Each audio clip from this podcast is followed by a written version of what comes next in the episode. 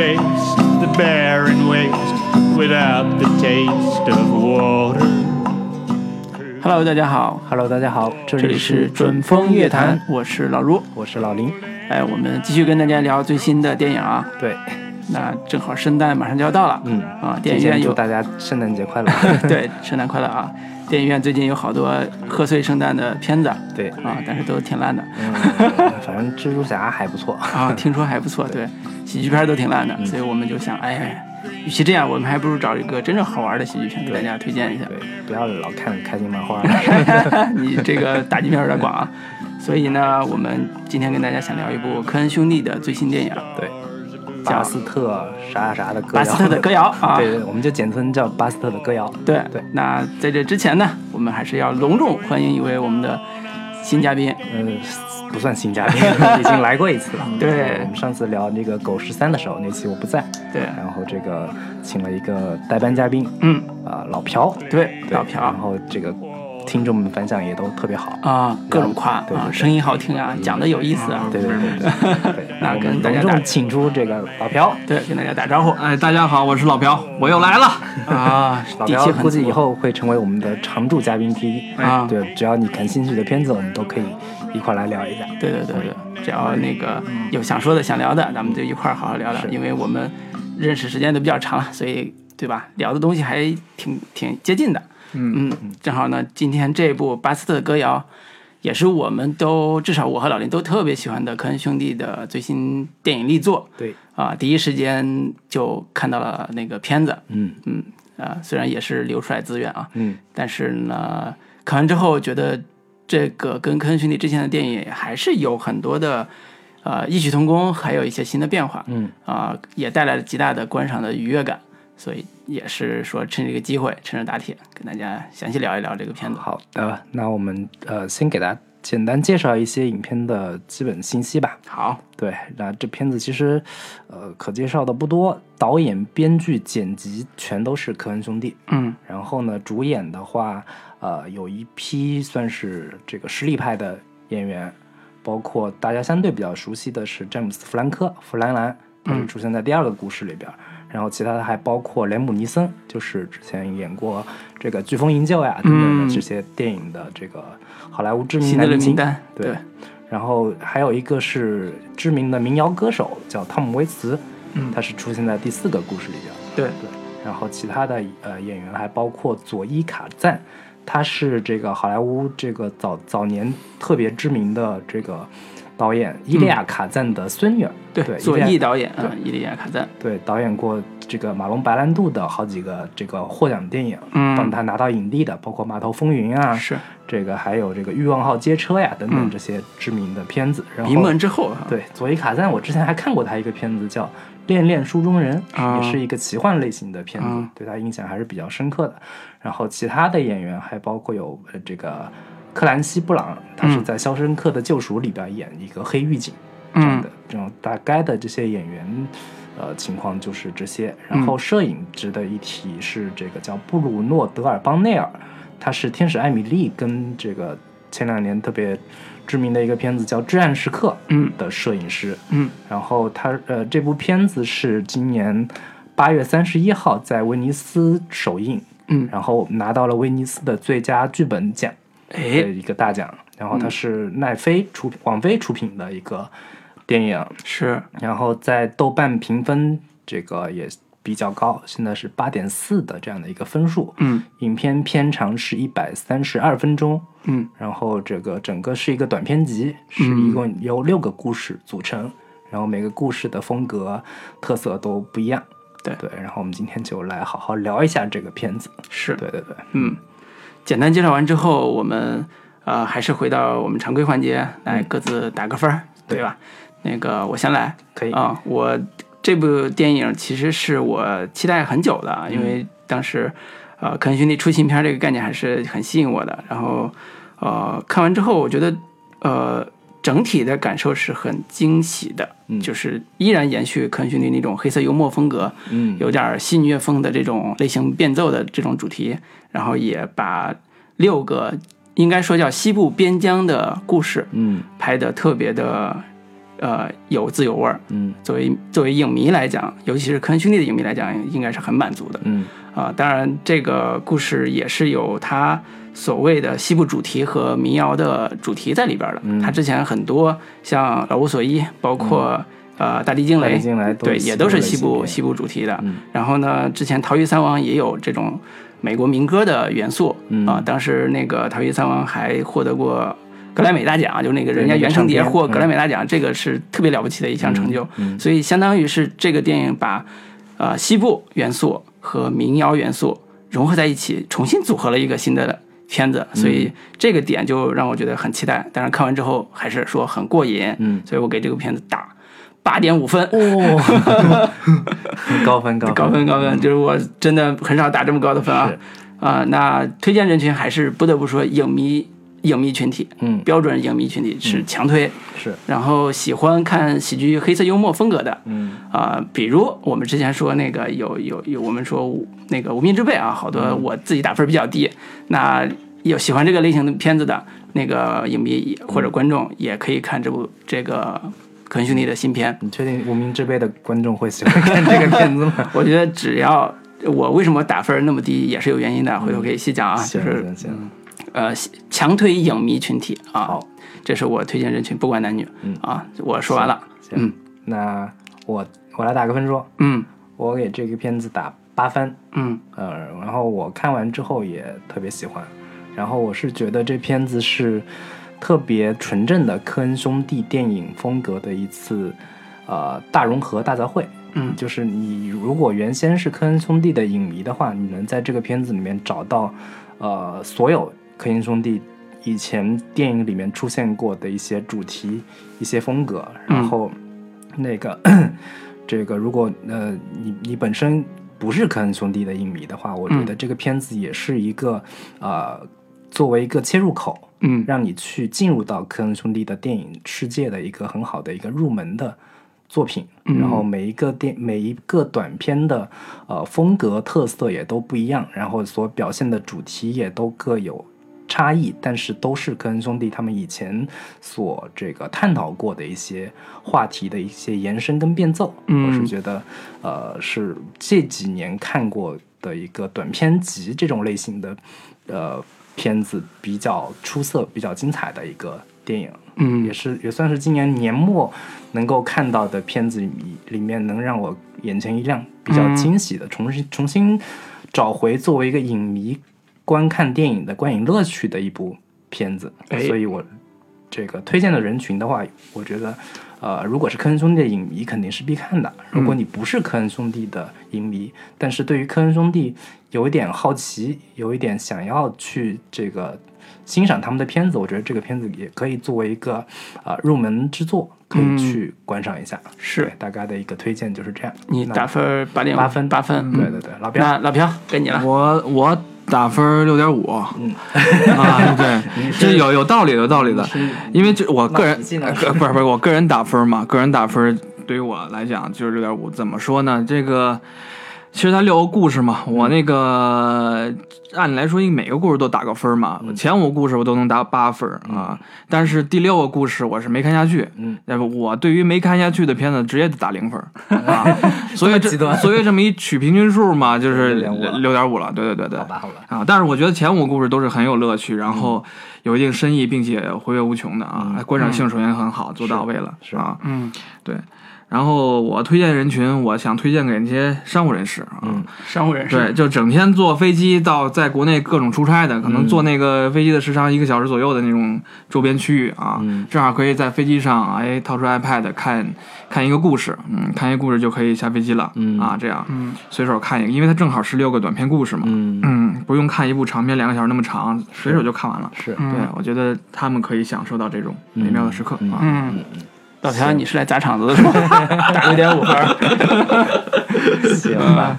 那我觉得就是我们，因为这片子有六个故事嘛，我们可以分别说一下自己呃相对比较喜欢的故事，以及相对不那么喜欢的故事嗯都是哪些？嗯嗯啊，行，那呃，我举几个我特别喜欢的故事吧。嗯一个是饭票嗯，就是讲一个流浪艺人，第三个故事那对，讲一个流浪艺人和他的马戏团班主之间的那个、那个两人的无声的但深刻的命运命运的悲剧的一个故事。嗯嗯然后还有呃小女孩那个对。叫惊慌失措的姑娘，对。这个应该是第第五个五个，，对对，这两个是我最喜欢的。嗯。嗯，就是我们可以先说一下自己最喜欢，等会儿从头再咱们可以一二三四五，就按照顺序捋一遍啊行。这俩是我最喜欢的。那你老林呢？我相对最喜欢的跟你有重合，就是第五个故事，确实也是比较喜欢的。嗯然后呢，我是个人觉得第一个故事还是挺让我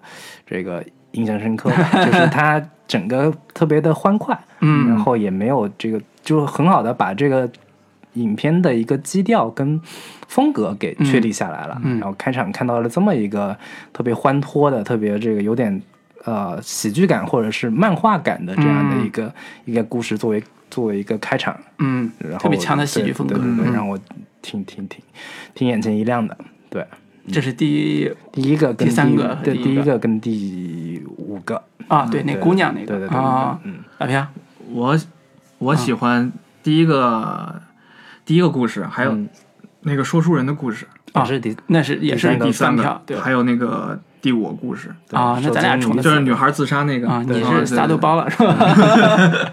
那正好，我们就从第一个开始讲。啊。第一个故事名字叫做这个，就就是这个片名，对，巴斯特的歌谣，嗯对，我们可以各自说一下这个片子为什么会喜欢这个这个这个故事。嗯。对，这故事其实特别简单，就是主角是名字就是巴斯特，对然后呢，他是一个相当于是一个流浪的民谣歌手，嗯但是呢，他这个枪法特别特别准，对，西部牛仔的枪法，对，然嗯后一路唱歌呀，然后来到了一个小酒馆儿，嗯然后跟人一言不合就把酒馆里面的人全都给干死了，嗯，然后干死了之后。他就进到了一个相当于小镇上的一个赌场，嗯赌场进去之后，大家都得把枪放到一个柜台，就不许带枪进去。看起来特别守规矩，对，然后嗯刚好呢，有一个牌桌上有一个人就看了一眼牌，觉得特烂，就就走了，不玩了。然后他就说：“哎，那我要不就这个接替他玩。”然后呢，所有其他人就说：“你接替他玩的话，你就必须玩他玩剩下的那个牌。”嗯，然后他就看了一眼，看了一眼就说：“这个牌不太好，嗯我不想玩了玩。然后对面就有一个特别看起来气场特别强强大的那种大哥模样的男人，就说：“你看了牌，你就得必须玩这把牌。嗯然后他就不答应，不行。嗯然后呢，这个两人一番口角之后，那个巴斯特就把对方给干死了。嗯然嗯后干死了之后，唱了一段特别欢快的民谣，对 对。对然后这时候那个被打死的那个叫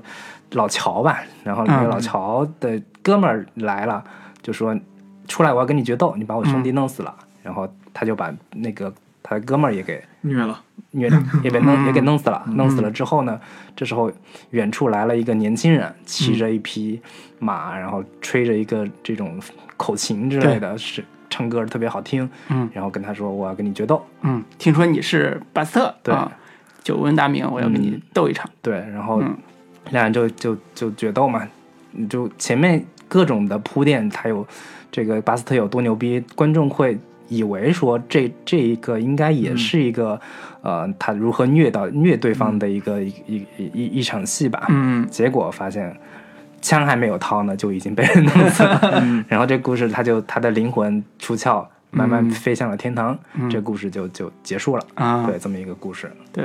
我自己看第一个故事是笑得要死要活的那种感受，嗯。因为他第一个故事特别能体现科恩兄弟对于喜剧片的掌控，嗯。就是他拍的喜剧风格特别的强烈，就有点漫画感了，都有点。嗯。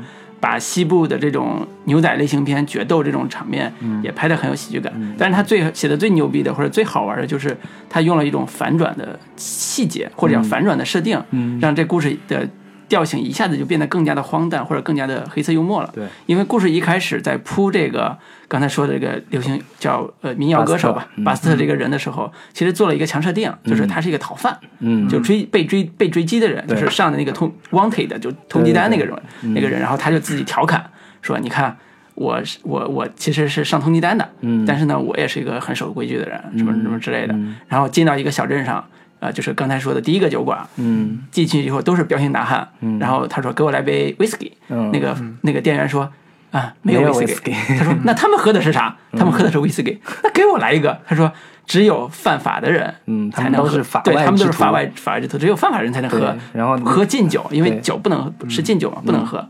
他说我也是法外之徒，对你你 不要被我一身白衣服给骗了。对嗯，因为他特别像一个流行歌手，你知道那个打扮白嗯。白色的牛仔装，然后他就在那个饭馆，呃就那个小酒吧就跟人起了争执，嗯，然后一枪就把彪形大汉打打死了。对，然后这时候他就觉得这个人是好牛逼啊，嗯，你知道吧？神枪手，对然后又是一个流行乐歌手，是吧？嗯民谣歌手。然后他进到下一个场景，刚才你说那个下一个场景的时候，也是他上来也把那个对面刺他的那个、嗯打牌的时候刺他的那个人给打死了，就这人人设一下就就对，一下就往又往上走。往往上抬了嘛。，对，然后、他还用了一个非常让观众看起来很有奇观感的一个特别酷炫的方式，就是那个桌板有一块中间是可以抬起来的，对。他就踩那个桌板，然后就是那个桌板碰到他对方的那个手肘，嗯。然后用他自己的枪。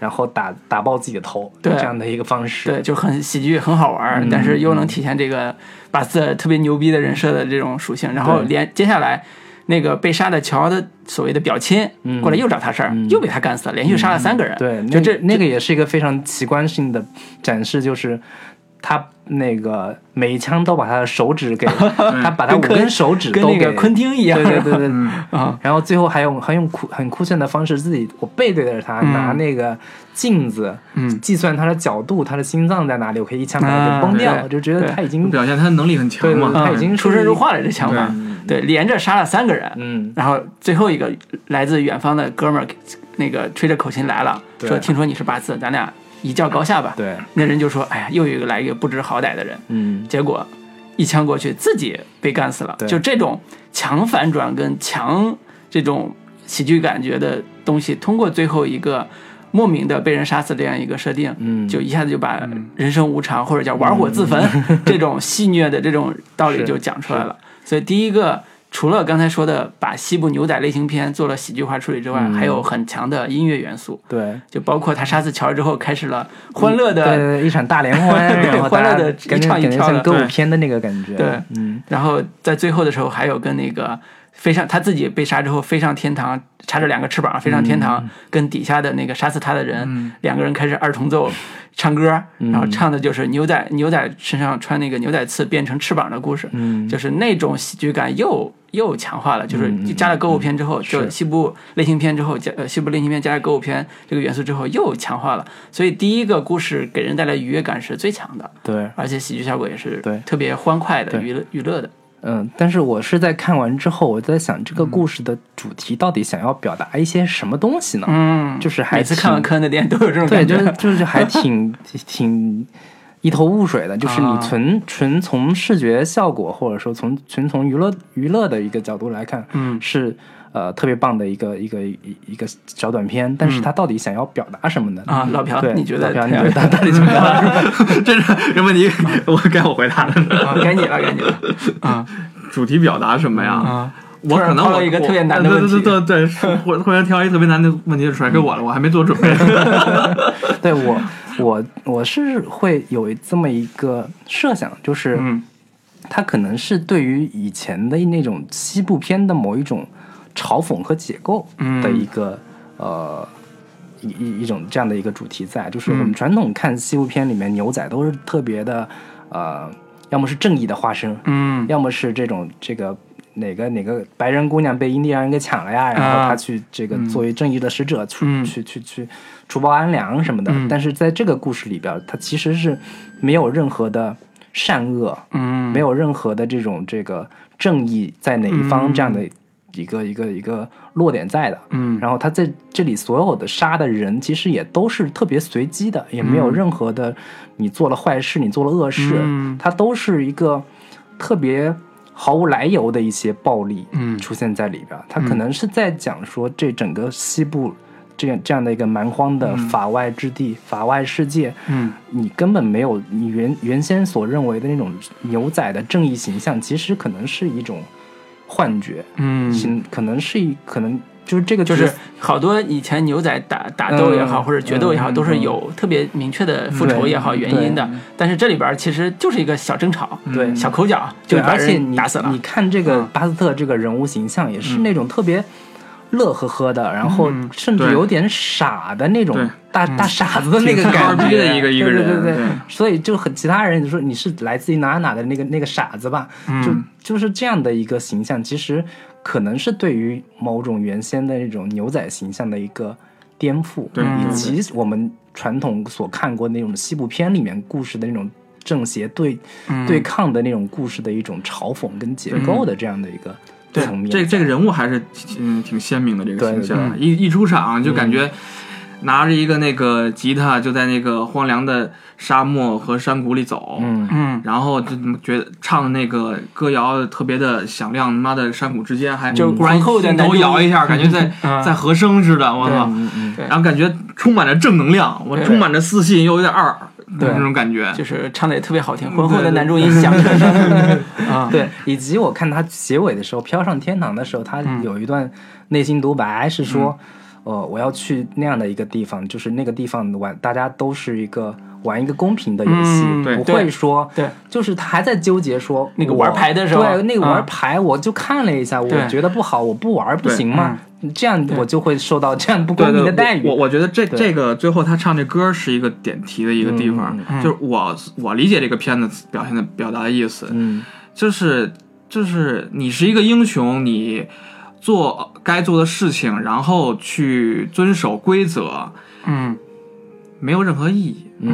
啊，早晚就死掉了，被牛逼的罪恶嗯。恶人给杀死了，瞬间的事儿。就是他其实那个科恩一贯的底色就是悲观的、绝望的情绪。然后再牛逼，你看前头塑造那个这个白衣牛仔嗯。多牛逼啊！我操，也遵守规则，也教育系的彬彬有礼，很有修修养啊，你讲道理唱歌，对对对。嗯。然后遇见那个威士忌那些那那个那些醉汉啊，糙糙老爷们儿，嗯。跟他们说彬彬有礼的说，嗯。但是他们首先是动手的，那你先动手，我再动手。对，嗯，玩牌也是，我跟你说道理啊，嗯。等等，不讲道理我才出手的，对啊，包括那个 对付那个 那个，就是没按规则带着枪进场那个人嗯嗯的弟弟。对啊，也是我手下留情，先把你手给干死嘛。嗯那弟弟还要杀我，那我为了保命，我就杀。嗯那这个其实虽然他有点二逼，然后也有点狠，但是他是一个，我觉得是科恩心目中的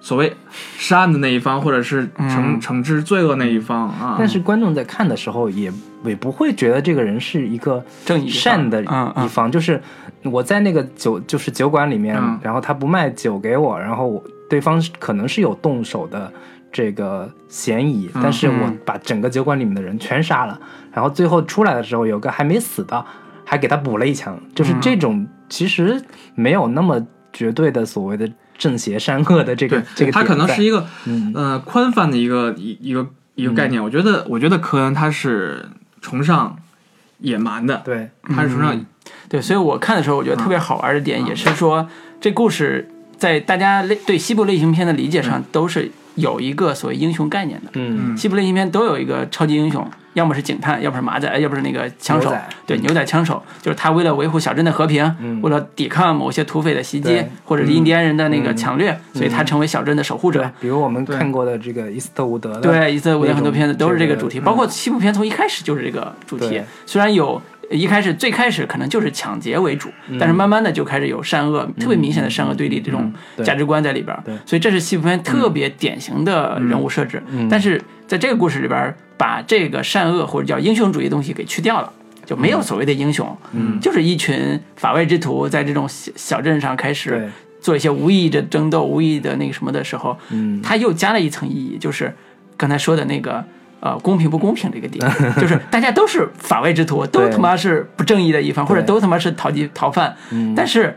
白白衣的这个歌手，或者叫民谣歌手，或者叫牛仔，他内心里边还对公平坚持了一点点，说我们打牌就是 you see them, you play them，就是你看了你必须得打，这是这是别人给我定的规则。嗯。但是我觉得，如果你我就不是拿到这个牌的人，你强迫我打这个，非得让我认输，那我是不认的呀。嗯。他就带着这样的强烈的公平感，然后去玩的时候，结果自己也把别人干死了，别人也把他干死了。嗯就最后唱到上到天堂上唱那歌的时候，还在抱怨说：“哎呀，我想我希望到天堂的时候，大家都能再公平一点，对对对不要搞那种不公平的事情。”就这种戏谑感，呃通过这种法外之徒的这个定义又加强了。嗯，我觉得这个主题一下在这个层面上又又往上走了一点。是啊这个，但戏剧感这个可就上来了能也就是我们自己的一个嗯对，对就关于那个英雄那块我想再再再多说两句哈。好，我觉得他呈现的这个这个白衣牛仔这个形象，我觉得在我看来是一个另类的一个英雄，或者是当代语境下的一个英雄。嗯。就是我用你的方式来对付你。你看他干掉那些人，嗯。都是真的是不守规则，嗯。啊，违反一些呃正当性的一些一一一些或者在他心目中觉得你们就对，不是什么好人，对，比如说那个 所以我杀你是应该的。嗯比如说那个，你看那个那个姜文那个叫邪不压正，对，嗯那个李天然不是对付日本鬼子，我先用刀嘛，用你的方式干你；嗯对付那个谁，我用枪嘛。嗯就是我用你的方式，你要跟我用合合理文明的方式，我可以跟你用文明的方式。嗯但是如果你要用我暴力，我照样可以用你的方式来对付你、惩戒你。我觉得这是当代语境下的对于英雄的一个定义，并不一定是我用文明的方式对抗暴力，嗯。就是我是才是真正的所谓我们那个以前对于英雄这个定义，所谓嗯。所谓那个那个那个善嘛，其实不存在的。嗯。嗯，好，这是第一个故事的一个我们解读啊。其实还是第一个故事是一个特别好玩的一个故事。对，一般看这个片子，呃，如果你第一个故事就不喜欢的话，就可以不用看了。但是我还是强烈推荐大家看一下这个这个第一个观赏性很强，很对观赏性非常强，而且加了歌舞元素之后，一下气质又又变样了，更欢乐了，对，又变样了，就是很有意思。而且这个对插一句，这个男主其实是之前跟科恩兄弟合作过一次，就是《逃狱三王》里边那其中有一个就是他演的，就是他演的，而且对也是在里边《桃园三王》里边也是一直在唱民谣嘛。嗯，他也是一个非常有名的作曲家跟演唱者，对。这个演员，所以也嗓是子非常好，对非常漂亮的男中音，然后特别好听。我再补充补充一点啊，就是如果听众里有创作者或者是影视行业的这个，啊，我们仨都是，就他有一招玩的还挺算是挺妙的，或者也可以说是挺挺耍赖的啊，就是当那个男主就白衣牛仔，嗯，面对对方要掏枪威胁他，那是其实是一个危机事件了啊。嗯那怎么解除这个危机呢？当时我也在为这个白衣男主白衣牛仔捏把啊汗，怎么怎么怎么办呢？我手里没又没枪，人家那个枪栓都拉上了，对吧？嗯哎，人家妈的弄一下桌子，他妈撬了一个跷跷板出来，这我觉得挺耍赖的。妈的，谁知道那桌子中间那那就那个那个板没钉好呀他怎么？知道？对对对对对对，所以这是个 bug 是对吧？对，但是他又融在这个喜剧的氛围里，就是人们啊觉得这就哎是是是，挺好玩的。出人意料的。我就觉得这个呃技巧就可以用在，比如说呃你们在写故事的时候，或者在拍的时候，现场道具有什么东西 可以用来解决这个危机，可以来学一学啊。嗯，行，好，那这个故事我们就先聊到这里，这第一个我们聊嗯再聊一下下一个故事。嗯下一个故事叫《阿尔戈多内斯附近》。嗯，这个故事是弗兰兰主哎演的，，这算是里边儿就是大手脸，对牌儿最大的一个了吧？最大的嗯大手脸，嗯，小明星，大明星，对，，然后他演的是一个算是抢劫犯，嗯，强盗，抢银行的，对，然后开场就是一个在一个西部大荒原里面嗯。有一个孤零零的一个房子，上面写着 bank，一嗯个银行，然后进去之后就跟人叨逼了两句之后就要抢人家，嗯。然后结果发现那个老板也是久经沙场，你们这种小场面 一个月被抢好几回，早就见过了，然后说我蹲下去拿拿钱啊，你等一下，嗯。哐哐哐，那个就干上了。对板板子下面三枪开过来，然后这个他那个弗兰兰拿了钱之后准备想跑，这个、嗯。这个银行这个这个老板就出来了，啊，还是个老头儿啊，全浑身这个背各种锅呀、盘儿啊、盆儿啊这种嗯。背在身上当这个防弹衣这样的一个嗯设置，我觉得一定是从吃鸡里得到的灵感。对对对对对，然后再被人给这个一一一一木一木棍给打晕了，嗯。然后这个送交这个司法机构，嗯。这个给他上吊处死，嗯。把他吊在这个一棵树上，然后嗯。骑在马上，跟他说：“那个那那个死了之后，你马打算给谁啊？我们嗯底下两兄弟都抢着要呢。”啊。就说谁都不给。然后这时候忽然一群印第安人来了，嗯然后这个木剑呀，然把他这个这个执法者、嗯执法官们所所有的都干死了。嗯本来以为他会被印第安人给带走或者弄死，结果印第安人根本就不管他，嗯，不管他之后呢，就把他还是吊在那个树上。对，然后也不救他，对，然后那马呢饿了就吃草，嗯走走走，差点就已经快把他给勒死了。对他那个情境是他坐在马上，嗯头上拴着一个上吊的绳子，嗯，马呢一直往前拱着吃草，结果那绳子越勒越紧，啊，就基本上马上要被勒死了。对，然后这时候忽然远处有一个赶着牛的一个类似于牛仔这样的一个身份的人，嗯结果就过来了，就把他给从这个绳子上给救下来了。嗯然后跟着他一块儿赶着牛，就一边聊啊，一边说你要去哪儿啊之类的这种话。嗯就忽然前面来了另一群警察，嗯结果把他给抓了，嗯发现那个这牛全都是偷的。嗯刚才那哥们儿是偷牛贼，嗯，偷牛！那偷牛贼偷牛贼跑了，然后他就是被认为是偷牛贼，对，然后又一次要上吊，这次是在一个这个市政中心嗯要给他绞刑，嗯，然后呢还，是吊死，嗯对旁边有好几个哭的不行的，然后跟他说：“你第一次吧，你嗯哭什么哭？”对他已经被吊过一回了，对？然后结果然后看到这个看这个上吊的。底下的群众嗯里边有一个姑娘长得特别好看，可能看了她一眼，然后羞涩的低下了头，嗯好像有一段爱情故事要发他心里生发生了，默默的这个感慨了一句：“这姑娘长得真好看。嗯哐，下一秒就被吊死了，就是这么一个故事我。深深质疑他的审美啊！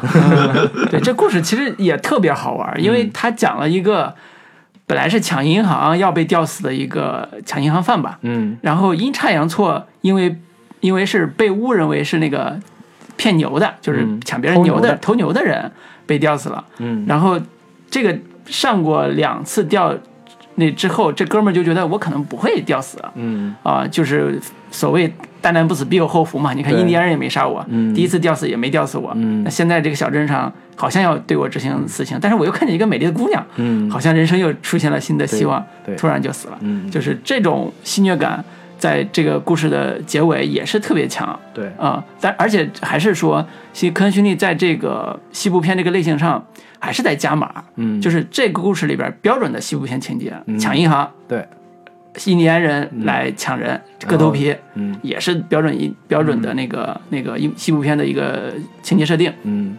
但是他都把它消解掉了。嗯，就抢银行是没成功，对，然后吊死了。这个就是本来是如果是一个西部片的话，那这个故事是他一定能抢成功，但是最后命运可能比较惨，但是抢还是能抢，他很惨就没抢成功。嗯然后呢，那个呃被吊死这个事儿呢，也是一个跌宕起伏一个过程。对，啊、就是有点矫情矫情架下的幽默的那种黑色幽默感，所以在这个故事表现的特别突出。嗯而且我对里边那个他跟牛仔之间聊天那一段特别的 爽啊，就特别好玩。嗯就是那牛仔一开始救他的时候是想着是说我用枪把绳子打下来，对，嗯，结果呢第一枪没打上，然后马惊了，结果那是对马惊之后那个绳子继续拴着他，就开始垂。吊吊在半空中，对，掉在半空中在那晃，然后那哥们儿说：“你别晃，你别动，对你别晃。”然后又又开一枪，还没打中，嗯然后再开一枪才打中，然后这哥们儿把他救了。对，然后这时候呢，那个牛仔就劝他说：“你要不跟我一块儿放牛吧？嗯我我上一个伙伴就是一块儿放牛的伙伴儿，就是因为觉得这个工作太辛苦跑了。嗯。我现在觉得伙伴特别重要、嗯。啊，他特别真诚的邀请这个人当他伙伴。对，这这种这种伙伴的感觉刚形成，突然感感觉又要发展出一个另一段友谊对对对，然后突然远方来了一群人，嗯。然后这哥们儿转身就跑了，你知道，刚上一句话是有个伙伴太重要了，嗯。下一句话就跑了，然后这时候他又被抓了，抓了之后才发现说，哦，那个伙伴根本就不是所谓伙伴，是一个偷牛贼，嗯他是被误认为跟伙伴一样是偷牛贼，所以才不得不那个当了冤大头去被执行死刑，就这种好玩的小细节都在这里边是比比皆是，是。而且能把这个情节，虽然有的故事可能你听说过，比如说上吊啊、什么绞刑架什么都听说过，但是里边的细节都是新鲜的，对梗都是新鲜的。对，就是我我看完之后，你可以理解成这是科恩兄弟一贯的一种黑色幽默的一个表达方式，嗯。也可以理解我我我是觉得这整个六个故事都有很强的一个反套路的因素嗯。元素在，嗯。就是首先它这个故事最大的一个反套路的点就是，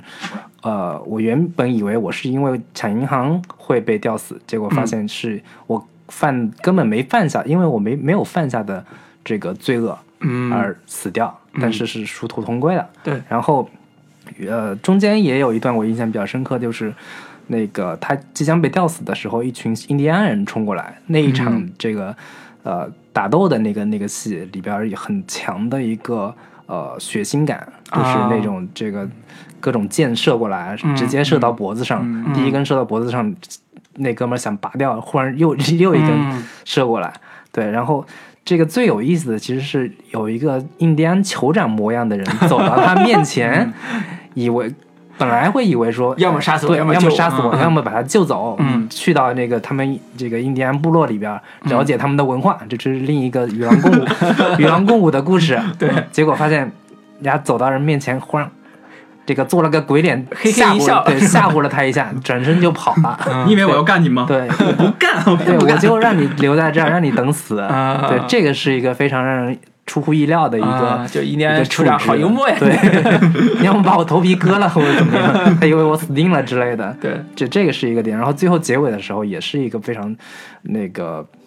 就是黑色幽默的一个点，就是你在人群中看到了一个姑娘嗯在结即自己即将要死掉的一个情境之下，嗯。观众会觉得这可能是一个呃你最终最后的一个救赎，嗯，或者说姑娘会有给他带来什么奇迹，嗯。结果完全没有，对。就是忽然戛然而止的就一个死亡的来临，对，然后说了一句“姑娘，你真好美啊”，对，就被吊死了。对 对对，啊死的也不冤，感觉，对对，嗯，这个故事可能从这个回味的角度来说，没有那么的深刻的主题，它会，它只是在讲一个人的一个命运的一个荒诞感嗯。这样的一个一个一个点，但是反正也是还趣味性很强。对，还嗯。算比较完整的，趣味性反转都比较强的一个标准的一种短篇故事吧。嗯是是嗯嗯。是。那我们第二个三故事就对嗯。第三个其实就是老朴特别喜欢的，对，啊，对啊对对对对。对，就是饭票。嗯，啊，也是挺那个，也是我我喜欢的我们我们嗯。都还比较喜欢的这个这个故事，对。而且解读空间也是比较大的一个对。一个故事。对老朴，要不你来讲讲？第三个故事啊，对，就是翻票那个那个故事，简要讲讲你的感受吧。我的感受，我我我其实我其实是一个充满着人文主义关怀的一个人啊 你，先不要离这么高。所以每当看到这种故事的时候，嗯我都是感触很深的，我也很喜欢的。嗯嗯就是他把这个人性的复杂度是给你，嗯、充分的去描述出来了。嗯嗯就是每个人不是很单、很很很单一的一面。嗯嗯那其实这个故事大家很明显能看出来。那我还要再，你可以讲讲这个故事的简单那就按林呃那个老林来讲吧。这个行这个故事就是讲的一个算是呃乡村流浪马流就是流浪剧团的这样的一个、一个一个配置吧。嗯然后这个流浪剧团只有两个人，嗯一个是呃班主，嗯。一个是他的演员，嗯。然后他们是走街串巷到各各个村各个村里面，然后演出。对扎下来演出下乡慰问的这样的一个感觉。算是大篷车，对对对对，有点那个意思。然后他们的那个主这个演员，嗯。其实是一个没有四肢的一个，嗯、算是残残疾人、嗯残障人士这样的一个人人设。然后嗯。他每大幕拉开，然后这个残障人士就被放在一个椅子之上，嗯。然后先是歪着个头，忽然头 这个转过来，跟大家特别振聋发聩的说一大堆这种，呃，他说的演说的内容包括各种历史，嗯。然后圣经故事，对。然后莎士比亚的十四行诗，对。以及这个呃林肯的这种格底斯堡演讲，这种嗯。特别美国代表美国精神、美国文化特别重要的一些经典嗯。的一些内容，嗯然后观底下观众会觉得特别受到灵魂的震撼、精神的洗礼，嗯但是呢，就是刚开始的时候，这个演出效果都还不错。但是随着它这个，首先是寒冬来临，然后底下的观众呢越来越少，然后这个给的钱也是稀稀拉拉的，直到最后已经是完全。呃，收不到任何钱了。嗯。然后呢，这个故连姆尼森演的这个班主呢，就觉得特别的焦虑，也嗯。觉得这个我每天带着你，这个还给你吃的，喂你吃的，还给你把屎把尿，嗯还得照顾你，生活不能自理对但是你这个给我赚的钱也越来越少，嗯。这个到底该怎么办呢？然后这时候，忽然有一天，他就看到这个旁边这个小镇上特别热闹，大家围着一个什么感觉以为是另一个啊这个嗯乡村这种表演团体来了，嗯结果看是一只鸡。这只鸡的一个神奇的能力就是它会算数，算数，对，数学特别好，对，底下的人说 这个十一加十一等于多少呀？嗯然后底里边那个有有设施就是有牌子嘛，嗯里面标着各种数字，那个鸡会去正确的给到一个、呃、敲那个数字对答案的一个数字，对，数字神机，数学神机，底下旁边的这些这个。呃，观众们就特别兴奋啊。兴奋啊！就、太牛逼了，这鸡比我还聪明，感觉像是美国人民就特别这数字 数学特别不好。五十以内的数都不会算，结果肌肉计算机，对对对，然后这个对对算计算机嘛，这是。对，然后就觉得很神奇，然后这个老板这连姆尼森就把这只鸡给买了，嗯。买了之后呢，觉得我又要养只养鸡，然后又要养这个你这个残疾人，嗯。感觉你这残疾人反正也给我赚不来钱了，嗯。就打算把它给抛弃掉，嗯。于是就在这个他们去下一个表演地的一个路上，就把那个演员给丢下了河，嗯。故事就结束了。啊，一个悲惨的一个悲惨的故故事。事啊，就悲剧的结尾。对这个故事，因为前两个故事我们讲的都特别欢乐。嗯。啊，第三故事其实是啊。看的过程就很伤感，看到结尾就更震惊，就是啊这么悲剧一个故事，嗯。因为这故事的一开始调性我是感触很，就是气氛营造特别好，它发生在一个呃美国算是边疆的一个冰天雪地的一个环境里边儿，嗯一开始就是呃一个班主带着一个这种残障人士在各种风餐露宿的这种环境里边儿去跟下层人民去，比如说挖矿的人，嗯。或者打工的那种那种小镇的打工的那种游民嗯。去表演。所以大幕拉开的时候，台上人的表演，底下人坐着畏畏缩缩坐着，嗯。然后忍着寒冷、忍寒冬、忍着风雪，对。在那儿看一一个表演，对，啊，然后看的也很木然，嗯。也没有看懂说到底在讲什么那种感觉。一开始我是觉得他可能表演的效果其实还可以，底下那一开始观众会有十几个人的时候，还对，有鼓掌啊，会有鼓掌啊，会有感觉就是灵魂受到了洗礼啊就很震惊受到了震撼。对对对，一开始嗯。有那种震惊的感觉，就是一旦到了一些比如说慷慨激昂的陈词嗯和美国精神的宣讲的时候，就还是有一些老妇人啊，有观众的反应，对观众还是挺热情的。但是随着这个故事往下讲的时候，观众越来越少，然后反应越来越淡薄，嗯。然后这个时候他们的生计又遇到了问题，嗯。然后这时候遇到那只鸡的时候，故事一下就反转了。嗯。就这时候二选一，在这个班主就是尼尼姆连森演的这个班主面前就开始选选择，但是他做的特别巧妙的是，他并没有把那种特别残忍的一面。用一种特别外化的动作去展示出来，而依然是非常内敛的，嗯去展示班主内心的所谓的痛苦。比如说，他带着那个那个所谓的残疾人一块儿，那个在在篝火边喝酒，就是当然班主在喝酒，在在吐槽，在唱歌，就是有点醉醺醺的。然后他说他就说我们要去进城，然后在京城挥霍了一把，去找了一个妓女挥霍一把，嗯对，挥霍一把。然后结果就把那个年轻人就放在旁边啊对把他的头给侧过去了，对，然后他全程听着他们在对 做一些不可描述的事情，对然后弄完之后呢，那个妓女就问说：“你要不要给你这朋友也 呃来给他点刺激的找点对找点乐子？”然后他嗯说他就不用了，然后那那个妓女就说他有尝试过这个嘛，嗯他他就是给他回答一句说好像只有一次，嗯其实这故事三分之二前三分之二都蛮沉闷的，嗯。很压抑，没有什么对白，对。对，然后就是不团不不不停的穿插，就是这个残残疾人的嗯说书的那个情节，对然后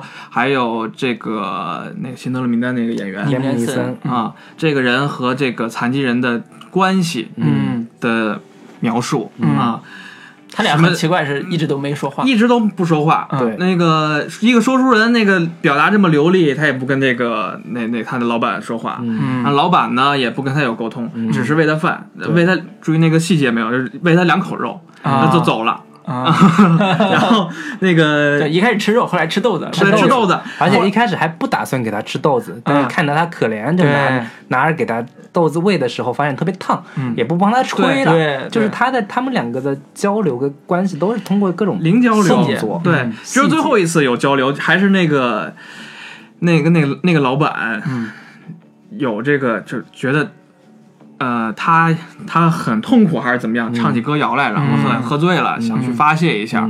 那个时候也跟他交流，其实也是跟他这个事儿也没跟没没跟他关没跟他没关系，就像你说的，把他带带走了，然后就没有直接对话，对对对对对对。嗯，然后看到三后三分之一的时候，忽然知道这个故事的用意在哪儿了。他有一个鸡这个事儿嗯。来做比照，嗯。啊，那很明显嘛，老板和这个创作者也好，老板和创作者，对，老板、创作者、和艺术家。艺艺术家，对，嗯。资本家、艺术家，还有这个大众娱乐专家，对。啊，用日记代表了这这个三者之间跟大众的关系，对。对对，因为我们刚才在那个聊节目之前说起这段，还都觉得特别好玩，因为嗯。这故事表面上是一个特别普通的马戏班班主在嗯。自己所谓选择饭票的过程中一个艰难的选择，对，啊，就是他不得不把那个所谓的残障残疾人士，嗯。呃，就是扔掉，嗯。然后自己就是留下那个能更挣钱的鸡，嗯。然后活活活命，对吧？嗯。就是这个饭票的这个核心概念是这个。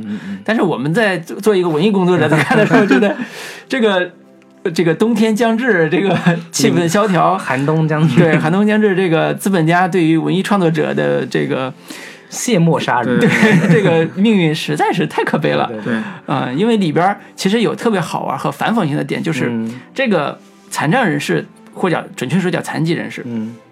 他在舞台上是用非常好的表现能力，嗯。就是基本上慷是慨激昂啊，对是史诗口述一般的这种表现能力，去歌颂所谓的圣经的故事，嗯。亚伯那个亚个伯跟该隐该隐的故故事，，歌颂莎士比亚的经典戏剧，什么《暴风雨》啊、《十四十四行诗》啊，嗯。以及林肯斯特林堡，就是所谓的呃 for people by people 什么嗯。Of people，就是类似这种说什么民权对民权民利这种，就是宣扬美国的法治精神的嗯。这样一个高大上的，就是有点启蒙普及的那种知识分子那种劲儿，你知道吗？就是有点这种感觉。然后觉得这样一个人物，对吧，也是代表了某某一种文艺工作者的使命，嗯。就是他有精神传达和所谓启蒙意义的使命感的这个人设，那突然就被这个所谓的资本家用一种残暴的方式给扼杀了，嗯。给弄死了，换来一只讨好普最底层群众的鸡，嗯。这个表演一些杂耍式的一些玩玩具玩玩偶式的一种一种一种就是啊、娱乐风格。嗯。啊，就有一点兔死狐悲的感觉。其实我觉得这个就是一个，这是一个当代的寓言故事，对。一个寓言故事。嗯。它就是说，那现在当代，妈的，我们要创造文明、精神文明内容的工作的人们，那注定的是悲剧的。那大众都喜欢那种特别娱乐的，我操、特别猎奇的那种嗯东西、内容嘛。嗯它对。同时我，我到之前我跟老卢和老林也聊了一下这块儿，嗯。我倒有一个可能更残酷一点的观点，嗯。我觉得导演在这块儿的态度，我我觉得啊，去揣测他的态度，就是对于当代来讲，这些传播所谓深刻的思想，深刻思想的，然后这个所谓高端一点精神文明内容的这些创作者来讲，就是如果说你不变化的话，那早晚被这些被所谓的对取代啊，对 对对，糟粕劣质的娱乐。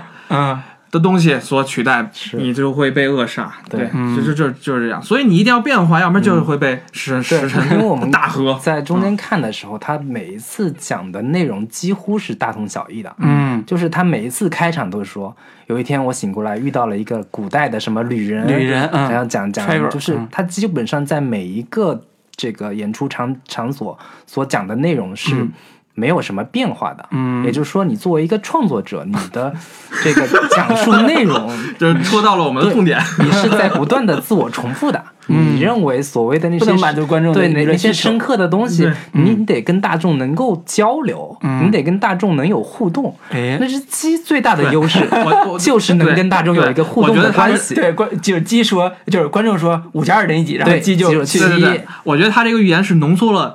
很多个时代，你知道它虽然可能发生在一个月或者几个月当中，从刚开始他开始讲这些都是观众还是侧耳聆听的，很愿意接受的。嗯那比如说咱讲就英格玛·伯格曼，嗯。嗯。伯格曼，对吧？嗯他那时候电影是很卖座的啊，是。他可是他可是那个去怀疑上帝、讲哲学这些，嗯。但是电影依然卖座，嗯。到现在肯定没人爱看了。嗯。嗯他是浓缩了这些时代，把人浓缩在几个月当中了，或者几天当中了，慢慢的观众群越来越少了，反而去看鸡算数了。嗯，嗯开心开心麻花嘛。你这一下就就就打击面有点广啊。对，但是我我我还有一个另一个呃角度吧，就是嗯首先他这个四肢残缺这个形象本身，我觉得观众一开始你能吸引到人去看，或者说你作为一个。噱头性的呈现，尽管你讲的都是特别深刻的一些嗯。主题性的内容，但是我觉得首先吸引到观众的其实是你一个四肢不全的这样的一个畸形的一个形象，嗯。是一个最直观的，就是吸引到观众的一个最最开始的一个噱头点。对，但是这个噱头点，你你再残酷一点说的话，其实跟那只鸡也没有什么太。呃，嗯。本质上的区别，嗯就是这个器官假如说那只鸡也一直只是会算数的话，嗯。那只鸡的命运很可能也是跟你一样的，最终嗯。也还是会被抛弃。嗯。就对于这个文艺工作者。对文艺工作者来说，永远这是这个面临一个宿命困境就是吧？你如果无法不断的自我创新，嗯。无法呃不断的有新鲜的东西跟、嗯呃新鲜的思想能够传达给大众的话，嗯你最终的命运还是可能会被抛弃的。对这个是我觉得挺有意思的一个点。哎，所以其实我对里边儿有一段戏印象很深，但是一直百思不得其解。但是你刚才聊说了这个之后，我觉得还是有可解释的地方。就是哪一段呢？就是故事一开始，因为他人设很抓人嘛，就是那个没有四肢这个小孩儿，就或者年轻年轻人，嗯。他的那个宣讲内容和他的风格就很抓人。但是你看到后边的后边儿的时候，觉得他每一次再去说那些重复的台词就很乏味，嗯。就让这个故事觉得很乏味。嗯。这故事到底在讲什么？嗯。但是如果比如说回到回过来看，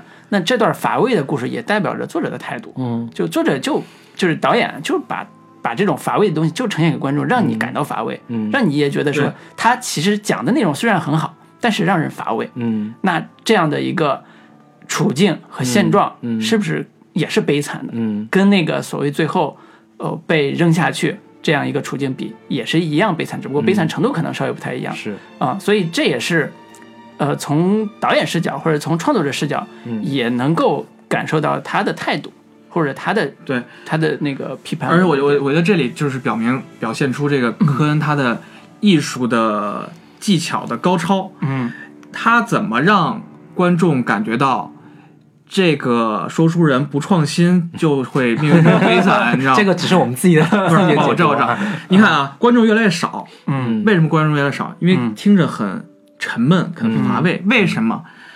我们都我们作为观众，就是看这个电影的观众就觉得沉闷了、乏味了，嗯那就对应了现场那些在这个电影世界里现场那些人，嗯，也会觉得你会理解，嗯，不理解觉得无趣，对。对，对。对，我觉得还有一个点就是，它随着它的呃这个时间的推移，这个嗯。外界的环境也是越来越寒冷的这个一个状态，天天空都下起了雪，观众嗯。在这个瑟瑟发抖的嗯看，还还还就温饱都还没解决的话，我怎么沉得下心来嗯去嗯感受你这个？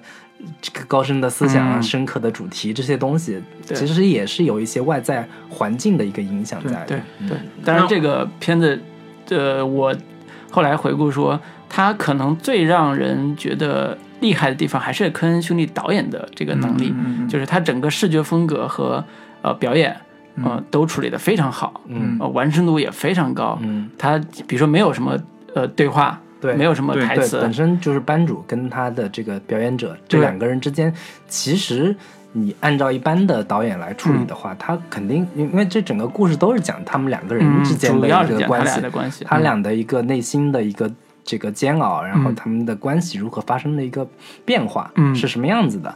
但是他们俩从头到尾就没有说过一句话，嗯。所有的这些内心的活动都是通过这个外部的动作来嗯实现的。对对所以是视觉化最强且电影感最强的。对就是如果我们说什么怎么分分什么电影电视剧的区别，你看这个片段，你知道电影是怎么完成对，人物关系的这个变化和人物情绪的变化的，。完全不需要你。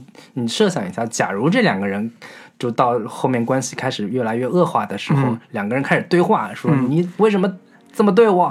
那个你为什么不帮我这个什么喂我好吃的什么之类的？对对。就这整个故事就就就整个就坍塌了嘛。而。且我觉得导演对观众心理时间的拿捏是很准确的，这个判断很准确的。嗯。就是刚好在对于我来说，刚好在我觉得想要关的时候，突然这个老板就唱一首歌，嗯。然后引发了他去妓院那件事儿。哦，他刚好因为之前都是很重复性的啊，嗯嗯。就是很排比句的是哦，嗯。那个演说，然后俩人关系就是去睡觉，睡觉完后烧烧火，嗯，然后再演说，那再烧火，嗯。刚好那儿有一个这个属于转折事件嘛，或者再转事件、这么这么一个地方插入进去啊，嗯，我觉得这个是他是拿捏这个节奏还是 OK 的，对嗯对对对，而且我觉得导演最后还是有一点温情或者是温度在里面，嗯。就是他没直接讲是否这个残疾人就真的坠入到这河里了，那肯定是啊，不是他只 他只有这个镜头暗示嗯。拿那个石头弄弄在河里，对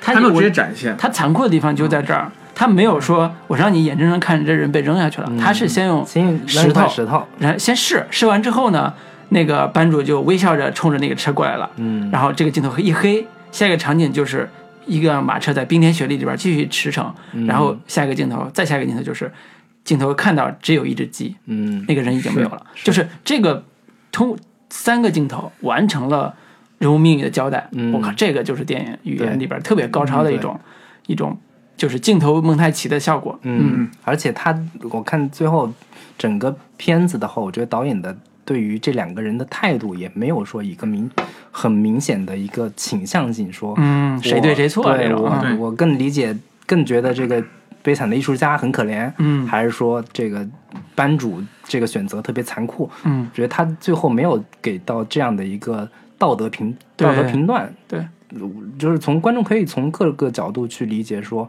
作为一个班主，你确实没有办法给我带来一个票房的收入了。嗯然后你这个，我我要从生计的考虑来说，作为一个商人，这个是嗯可以理解的。但是同时，你这个艺术家本身，呃的本身剧的一个悲惨的命运，嗯到底该怎么怎么呃化解呢？就是你你是不是你造成这样的悲剧的处境，也有你自己的一个嗯责任在呢？你也没有说我要去创新，或者说我怎么跟班主好好沟通，我 我们要这个是好好商量去去我求生欲很强对对你这个。就从最普通的观众的这个角度来说，其实也都是嗯对。有有这样的一个解读空间。所以到最后，当然我是觉得到最后还是有一个论点，就是人不如鸡嘛，嗯。就是人死了，鸡活下来了，就是这个悲剧感特别强。当然对班主是有一定批判、嗯批判效果的，但是总体上来讲，它还是兼顾到两个人，班主和这个艺术家两个人所谓的这个平衡和人设的这种道德感的都有评价对对对，都有他的各自的困境。对，那这个故事我们先讲到这儿，因为也聊差不多，我们可以放首歌。嗯啊，稍后我们继续往下讲第四个和第五、第六这三个故事。好，先跟大家放首歌。嗯，好的，Early Joe the gambler, he will gamble nevermore.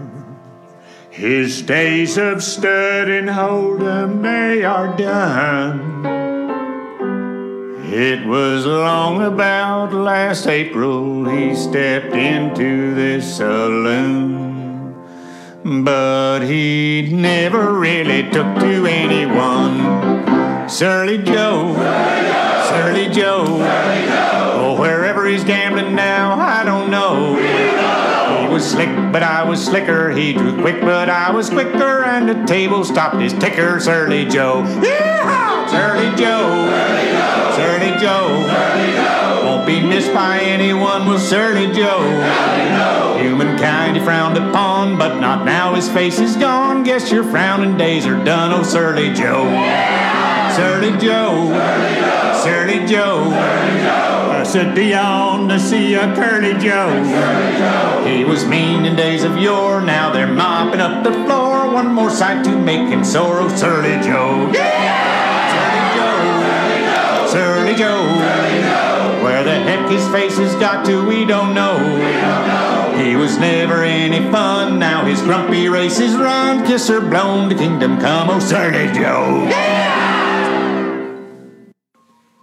好，我们继续往下聊第四个故事。嗯，第四个故事相对还是比较简单的。对对对，这啊应该是这里面最简单的一个故事吧。对对，嗯它名字叫《黄金谷》吧，对改编的也是是杰克伦敦一个短篇小说。嗯，然后嗯主演是 Tom Waits，、也是一个这个欧美民谣界的这个老歌手了。哎对我之前也是听过他一些不错的歌，嗯嗯嗯，声音特别沧桑，然后烟酒嗓。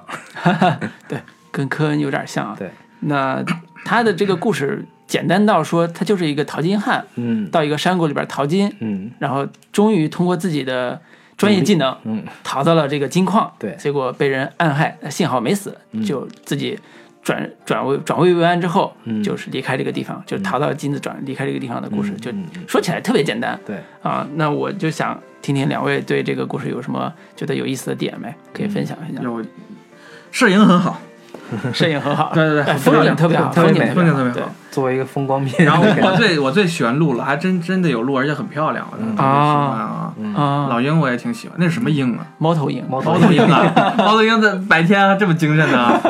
哎，就是啊，猫哎，对，猫头鹰也也能出来啊，人家。哦，对对对，对啊，只是说人家夜晚捕食而已。还有一个场桥段是他上树掏鸟窝，啊。那鸟窝是猫头鹰的，那是猫头鹰的哎蛋是猫头鹰的，我感觉像是，呃，不是猫头猫头鹰那么冷静，对对对，不是猫头鹰。它里边有个特别那个情节特别好玩，就是书里边那个情节是，呃，他要爬上那个山呃那个树枝，看看远方有没有人，因为他担心有没有人闯入他的领地去跟他那什么。但是电影里边改成了他钓了鱼想吃东西，嗯。然后就爬上那个高、嗯高树，然后去掏鸟窝，嗯，四个蛋。然后正在掏蛋的时候，发现对面有个猫头鹰盯着他着他。说：“哎呀，真不好意思，嗯。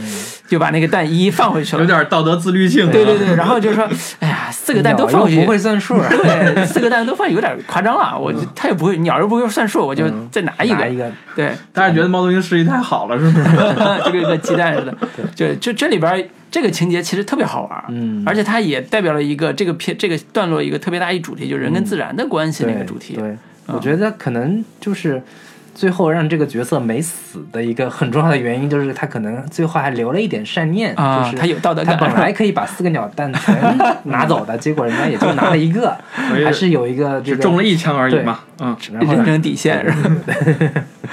然后我觉得这个故事的话，最呃有亮点的一个点的话，其实就是它让他向我们详细的展现了淘金这个事情的过程到底是怎怎么淘金？对，嗯因为我们以前看这种所谓的西部故事，嗯讲什么，包括这个周冰林也有这个淘金记啊等等的，嗯没有太详细的看过所谓的淘金到底是怎么淘的。嗯是怎么一回事儿，然后它是一个怎么样的一个逻辑，嗯他把这个淘金的过程是一做了一个比较详细的一个展示，啊，对，这个是让我长知识的一个地方。长知识。嗯对，这里边那个老汉在小溪边嗯淘金的步骤和怎么选矿这个步骤，对，啊，基本上特别符合地理学原理吧，就是，回头老卢会写在那个喜马拉雅上，那个为大家详细介绍教大家怎么淘金，是吧？对这个万一有什么地质专业的，给对你挑毛病了。对，所以这也是还原所谓西部世界的一个当年淘金热，嗯十八世纪、十九世纪淘金热的一个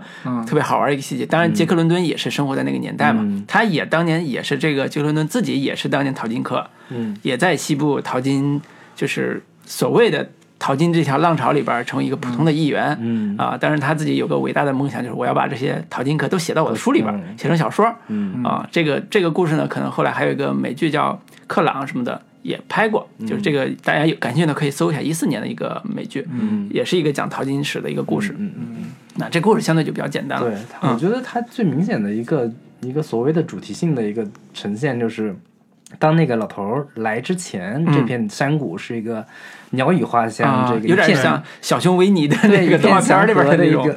鸟儿在歌唱，然后嗯这个小动物们都在自由的、欢快的嬉戏着这样的一个世外桃源的这样的一个景象。对，但是当那个老头儿来了之后，鱼也跑了，小鹿也跑了，所有的这这个小动物们都特别惊恐的。一个外来者闯入了这么这么一片世外桃源的这样的一个场景，嗯。然后他来了之后就开始这个拿铲子把地挖的这个坑坑洼洼的，嗯为了他的淘金的这样的一个事业，甚至嗯。还上树把人鸟窝给掏了，嗯。把人鸡蛋不是鸟蛋给拿了吃了，嗯。等等的这样的一些细节，去展现这个外来闯入者对这一片这个自然环境、自自然风光的一个、呃破坏吧。但是我是觉得科恩兄弟这样的一个、呃大师吧，嗯会去。就是如果这个故事仅仅只是展现这么一个简单的一个环保主题吗？感觉好像是也是有点粗浅。嗯，但是他最大的高潮就发现发现在发生在说这个这个老汉找到了金矿，嗯找到了一颗特别大的一一块儿一个金，狗头金，对对对对对对，嗯这样的一个为这个高潮时刻，忽然背后有一个那个。更相当于是黄螳螂捕蝉，黄雀在后这样的一个人出现，就一枪把他给崩了。嗯然后他通过很多细节去展现这哥们儿其实也是一个呃新手的这样的感觉。对他开枪的时候手也是一直在抖，对然后，也没打中，不是对打中要害啊。对，也等了半天，嗯看慢慢看他背后的那个血迹一点点扩散开，这样的一个、一个一个情节，嗯然后最后老头其实没死，嗯，然后就等那个年轻人跳下来之后，就一一枪把他给干死了，嗯。这样的一个故事就到这里就结束了。然后嗯好像貌似讲了一些在西部淘金的时候会发生各种残忍的故事，这这片儿嗯。我我倒没没觉得，反正我自己没没有什么想多说的。嗯。可能我最让我有感触的就一个地方吧，就是这么美好的一个世外桃源的一个自然风光这么秀丽的一个地方，嗯到最后，你那知道里头埋着一个被啊金钱争夺、啊凶死死死杀的一个尸体在对里边。一个恶人，对对对嗯，这个挺讽刺的，就完，了。这是个啊讽刺的啊，对嗯对，我自己看的时候，我会觉得有点像那个《老人与海》就是一个老人，然后在这个大自然的搏斗中，嗯完成了一个自己所谓的壮举。因为它里边有个情节特别好玩，就是他一直在寻找那个矿矿矿主叫什么矿藏先生，嗯，就是 Mr. Pocket，对，Mr. Pocket，他说。我这我一定会找到你的，Miss Pocket，、就有点像老人与海那个劲儿，就是我一定会捉到一个大鱼，然后跟金鱼搏斗的时候，跟金鱼搏斗的时候也是那种、那种说我一定会战胜你之类的那种劲儿。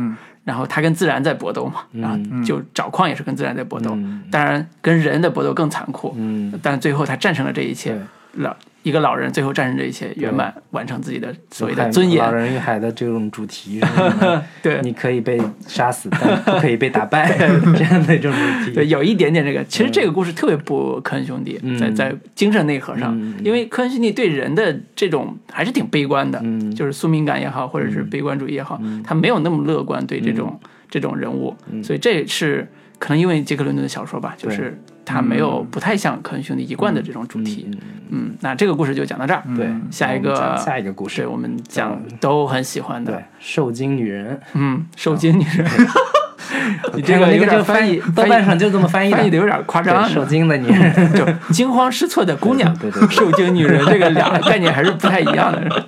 对，这个故事就是那个我刚才说的佐伊卡赞嗯。呃主演的，嗯。然后那故事也反正也挺有意思，应该是这六个故事里边呃戏剧性戏剧性最强的，对然后也是最完整的，然后带给观众的一个震撼性应该也是最呃最强烈的嗯这么一个故事吧。嗯对，然后大概简单讲一下这个故事，主要是讲述佐伊卡赞是一个呃生活在在在西部的一个姑娘，然后她要跟她哥哥一块儿去下一个地方，嗯，去个大城市吧。俄勒冈还是什么地方吧，然后一块儿生活。他哥打算把那个把他妹妹嫁给当地的一个一个一个有有钱人，嗯，他就一块做生意的伙伴啊。对对对，然后在去往那个那个地方的路上呢，他哥哥就生病死了。嗯生病死了之后，他哥雇的那些人，那个想要管他要钱，就是他哥答答应他给他四百美金，但是他可能这个身上也没钱，姑娘身无，分文。身无分文，就跟他们同路的两个这个算是牛仔吧，其中一个牛仔就喜欢她，喜欢那个姑娘，就想把她这个向她求婚，嗯。然后向她求婚之后，嗯，他可以帮她去把这个债务危机给解决掉，然后呢，但是同时他们一路上带着一一条狗，那条狗叫呃皮尔斯，嗯，皮尔斯总统对，嗯。然后但是他那狗一直老叫，然后同同行的人就特别不满意，他们就想把他那狗给处理掉，嗯。然后那个向他求婚的那个年年这个小伙儿就带着狗的打算找个偏僻的地方，那狗是他哥留下的，嗯。他找个地方把狗给杀了，结果狗跑掉了，嗯。然后呢，这个时候，这个等到到了下一段路的时候，那个姑娘忽然发现那个狗没死，就跑过去，那个把那狗给救回来，嗯。然后跟他同行的另一个叫亚瑟的一个老头儿，也是经验比较丰富的一个牛仔吧，感觉是，然后就去找到了那个姑娘和那条狗，结果遇到了一个一群印第安人的一个袭击，对，然后是那个老头儿就跟那个姑娘说，那个假如我这个失败了，嗯。你就开枪自杀，嗯。因为你要是被他们活捉的话，会有非常可怕的一个后果。对，结果这个亚瑟就跟那些印第安人在各种搏斗的的过程当中，到了最后，这个亚瑟本来是用了一个计谋，就是嗯。我先假装被打，就是打倒了，嗯。然后趁他不注意的时候一枪把他给干死。结果呢，当那个亚瑟一枪被就是被被人一锤子打倒在地的时候，那姑娘一看完了，死定了。嗯，就为了不被印第安人捉走结果就有一个非常令人震惊的一个结尾吧。嗯我觉得故事说到这里，要不要给大家剧透呢？无所谓，可以剧透了，因为 这个我们都一路剧透到这儿了。结尾的时候，那姑娘等到亚瑟跑回去看的时候，那狗冲着姑娘的尸体在吼叫。嗯因为那姑娘看到他倒在倒在地上的时候，她以为已经大势已去了。对就这个。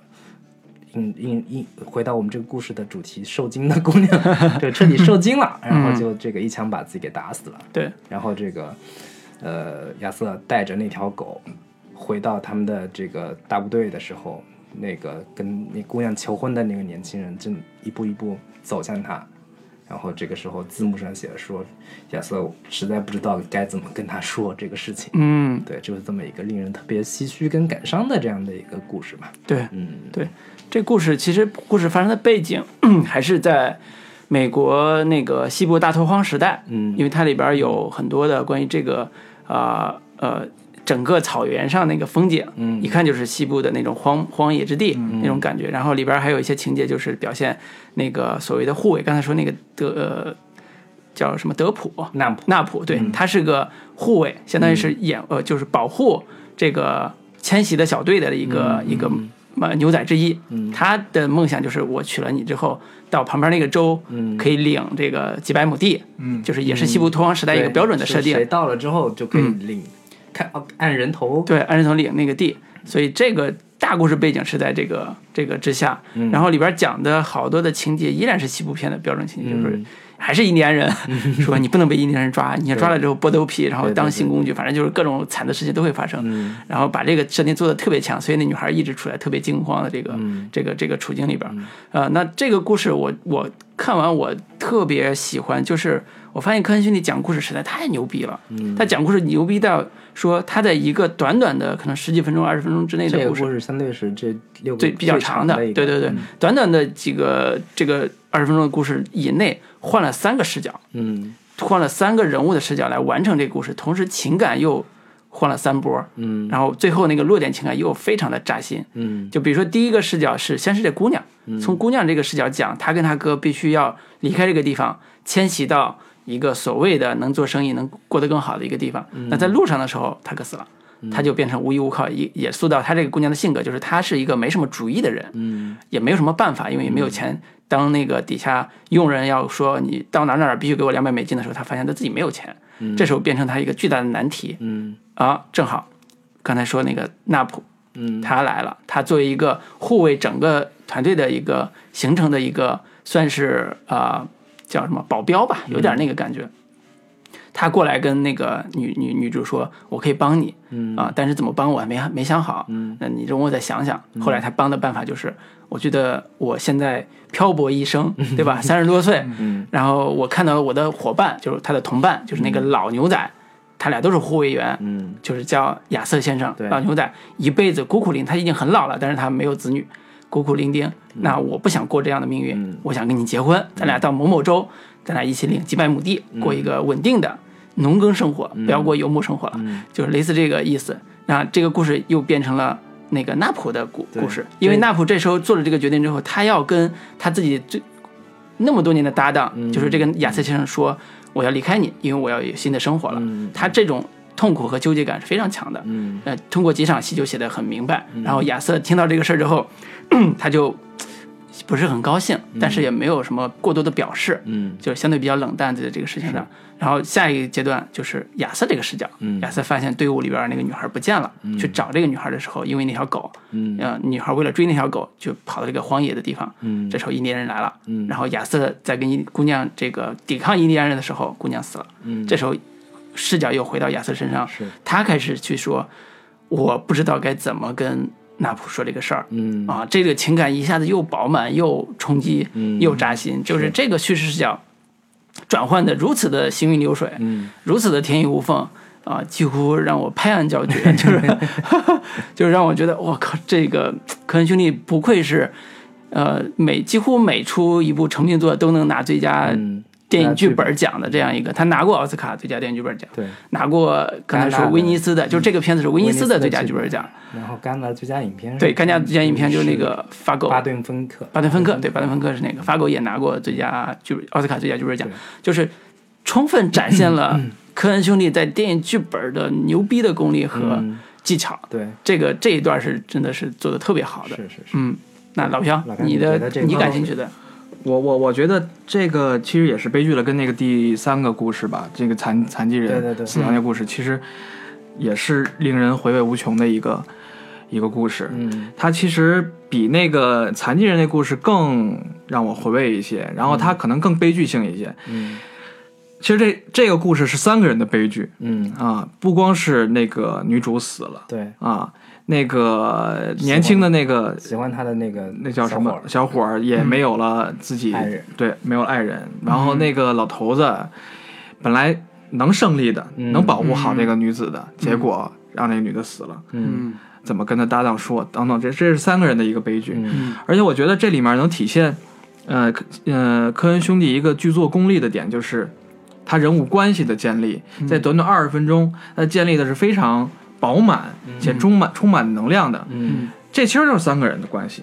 嗯这个亚瑟和这年轻人是搭档十年的一个伙伴。嗯呃，亚这个年轻人和这个女主嗯已经是已经前搭建了很久的剧情，爱关系啊对对，已经要结婚了，对铺了很长时间前面。嗯，然后这个亚瑟和这个女主在后面那场跟印第安人的决战的时候，嗯在一个生命遭遇险情的极端时刻嗯建立的联系，那是非常具有力量的一个嗯，关系。就是他只能虽然很短，对，啊女主是你说什么我就听，对对对 就是我我。在看第三后面的时候，我都觉得女主会不会喜欢上那个老头？对对对对 对，他你跟一个一个人共同战斗过是吧？对战斗过，遭遇这么大的一个对生命的一个威胁的一个时刻，那是非常关系是非常容易建立起来的。对就这三个人建立这三个关系，然后呃，这个能量又这这么强，最后三个人都出都都都是悲悲剧的一个结束，嗯，就让人觉得唏唏嘘啊。像老聂说的，对我觉得这个是他剧作功力能体现的。对啊对，或者说，我突然想到说，如果把情节换一下，啊会出现什么效果？就是第三部分，那个亚瑟就是那个老牛仔嗯。对抗印第安人，把那姑娘救下了，嗯。两人产生了真正的感情。然后这个亚瑟就 那个就说三角恋的我不知道该怎么跟 那个奈普先生说这事儿。我我看完所以这就是戏剧性、戏剧性的一个特别大的一个张力。我嗯。我我看完这个故事的一个很大的一个感受就是，这个故事总体看下来，其实感觉像是一个爱情故事的嗯。一个主题，嗯。但是呃，我是觉得科恩兄弟对于处理爱情这种故事，从来都不是我们传统的主题对、嗯我们传统看到那种啊、呃好莱坞爱情喜剧这样的一些主题，它其实本质上我是觉得科恩兄弟对于爱情这东西是特别不信任的，嗯或者说是特别的呃充满了怀疑的眼光去看待爱情这个嗯东西的。对，就是那个主女主，嗯其实在这个故事里面，从头到尾塑造的这个形象是偏嗯、懦弱、嗯被动，甚至带有一点负面的这样的一个情感，就是人物的一个定位在的，就是呃，他其实不知道爱情到底是什么。嗯他跟那个所谓的这个年轻的牛仔纳普他们之间的感情关系，在我看来，其实未必真的有建立所谓的真正意义上的爱情嗯这个点的。嗯就是我我是觉得那个女主从头到尾是一个相对比较愚蠢的这样的一个 一个一个人物形象，嗯然后她跟她跟那个年轻牛仔所产生的这种感情，很大程度上是某种对他的一个呃依赖，或者是、嗯是一种想要求得保护的这样的一个、嗯这样的一个情感驱动会更强烈一些。嗯其实说实在，他们两个就在几场戏里面，并没有真正意义上建立什么太深刻的情感关系，呃爱情就是说你、嗯。你也不了解他，他也不了解你，对。这两个人之间的感情关系其实相对比较的呃模糊跟脆弱的。嗯。对我觉得就是你你在展就是这个以爱情为主题的这样的一个故事里边，这个爱情关系其实是相对相当不稳固和不牢靠的这样的一个嗯。点，但是反倒是他跟那个老牛仔，他们两个是可以经历一个相对比较呃生死攸关的，然后一个保护与被保护的这样的一个很很呃很深很深的这种这个情感连接。嗯，就是他把这个落点又放在了那两个人身上，我觉得这个这种错位其实是还蛮有意思的。就是我我看我看到后面的时候是，就是明明是应该真正应该建立感情关系的这这场戏是，应该是让那个年轻牛仔跟那个啊女孩去建立这种情感关系，最后他反倒是把这个落点落在了那个那个老牛仔身上。是这这个处理，我是觉得科恩兄弟这种处理是相当呃独到的。对对就是在在处理感情关系这个这种点上，对对，所以我刚才就说，如果把第三部分换成了那个老牛仔跟那嗯。姑娘产生了感情，就没死，姑娘没死啊，就是产生感情，然后但变成了不得不，这这个就是真正三角恋。嗯。但是但这样科恩兄弟处从处理会特别俗套对，科恩兄弟就是他牛逼的地方就在于，嗯。如果一般的导演可能觉得这样三角恋更有更有戏，嗯但是对他来讲完全不是这样。他觉得只有处理成我最后那个奈普跟那个最后那个亚瑟是为了救那姑娘，所以救自己伙伴的呃 fiance 就是未婚妻，嗯。但是没有救成功之后，嗯。他的那种愧疚感才更强。嗯。他比所谓的说，哎呀，这是我好朋友的老婆这种，我把他女朋友抢走的那种愧疚感，我觉得那现在的结尾愧疚感要比那个要强很多。对对对，啊、因为这个是一个别人幸福的一个梦想，嗯。就是他不小，就是不小心因为某些事故还是嗯。打破了。嗯。那这种无法说出口的这种东西，就一下子回味起来，一下子就就就有意思了。对对嗯，这里面有一个细节，我突然回忆到了啊，嗯其实第一次跟女主搭话的，其实是那个老老牛仔，啊你们想想有没有？嗯那个女主不是发现她哥哥死了吗？嗯嗯，那个老牛仔先啊对过去问她，对对对对哎，问他情况。这时候年轻人过来了，啊从远处过来了，对一下抢过话来了。对，那个老牛仔就不说不原声了。哎，嗯对啊，对，是这个细节挺好玩的。对对对对就是 你是我想想说什么？我想起来那个，先是老牛仔来看到哥哥这个尸体，嗯嗯然后那姑娘就一脸无助，嗯然后那个这时候远处走过来那个年轻牛仔，嗯就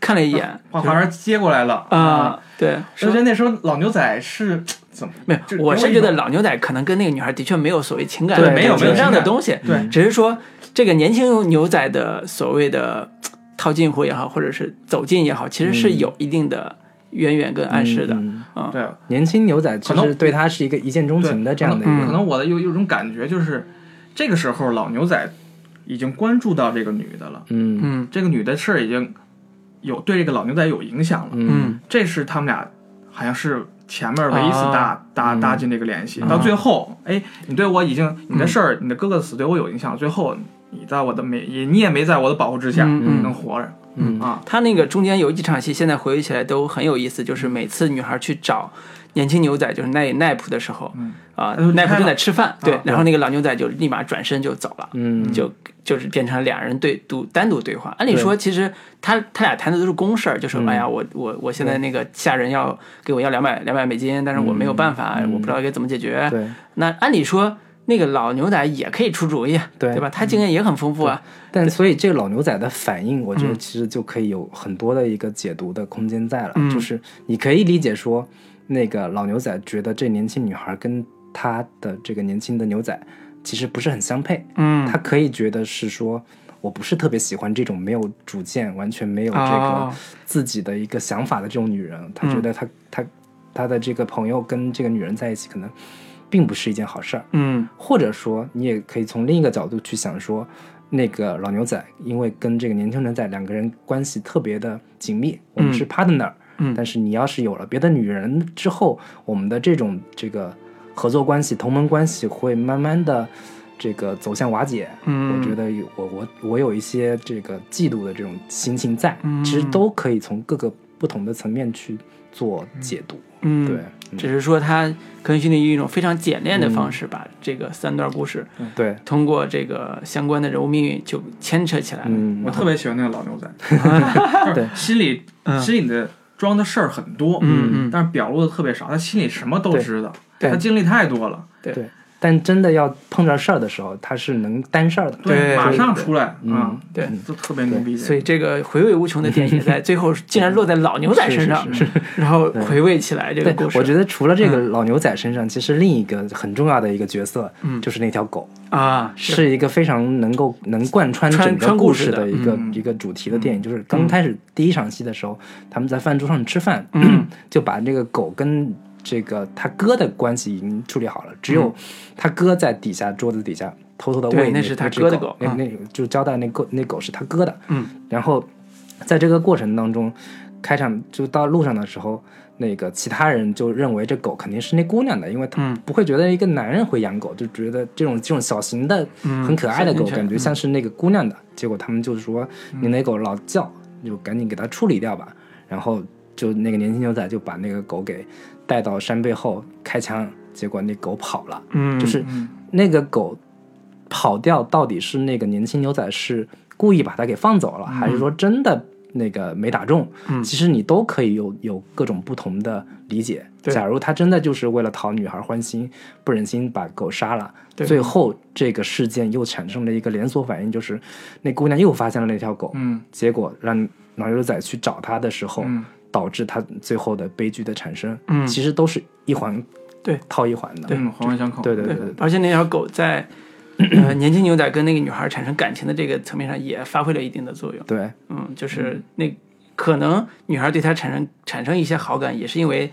他本来要杀那条狗，嗯但是其实没有杀。嗯啊，不管是他是好心还是怎么着，嗯在女孩面在在女孩看来，他就是一个人品还不错的人，就那种感觉，对对所以他俩可能建建立感情会更容易一些。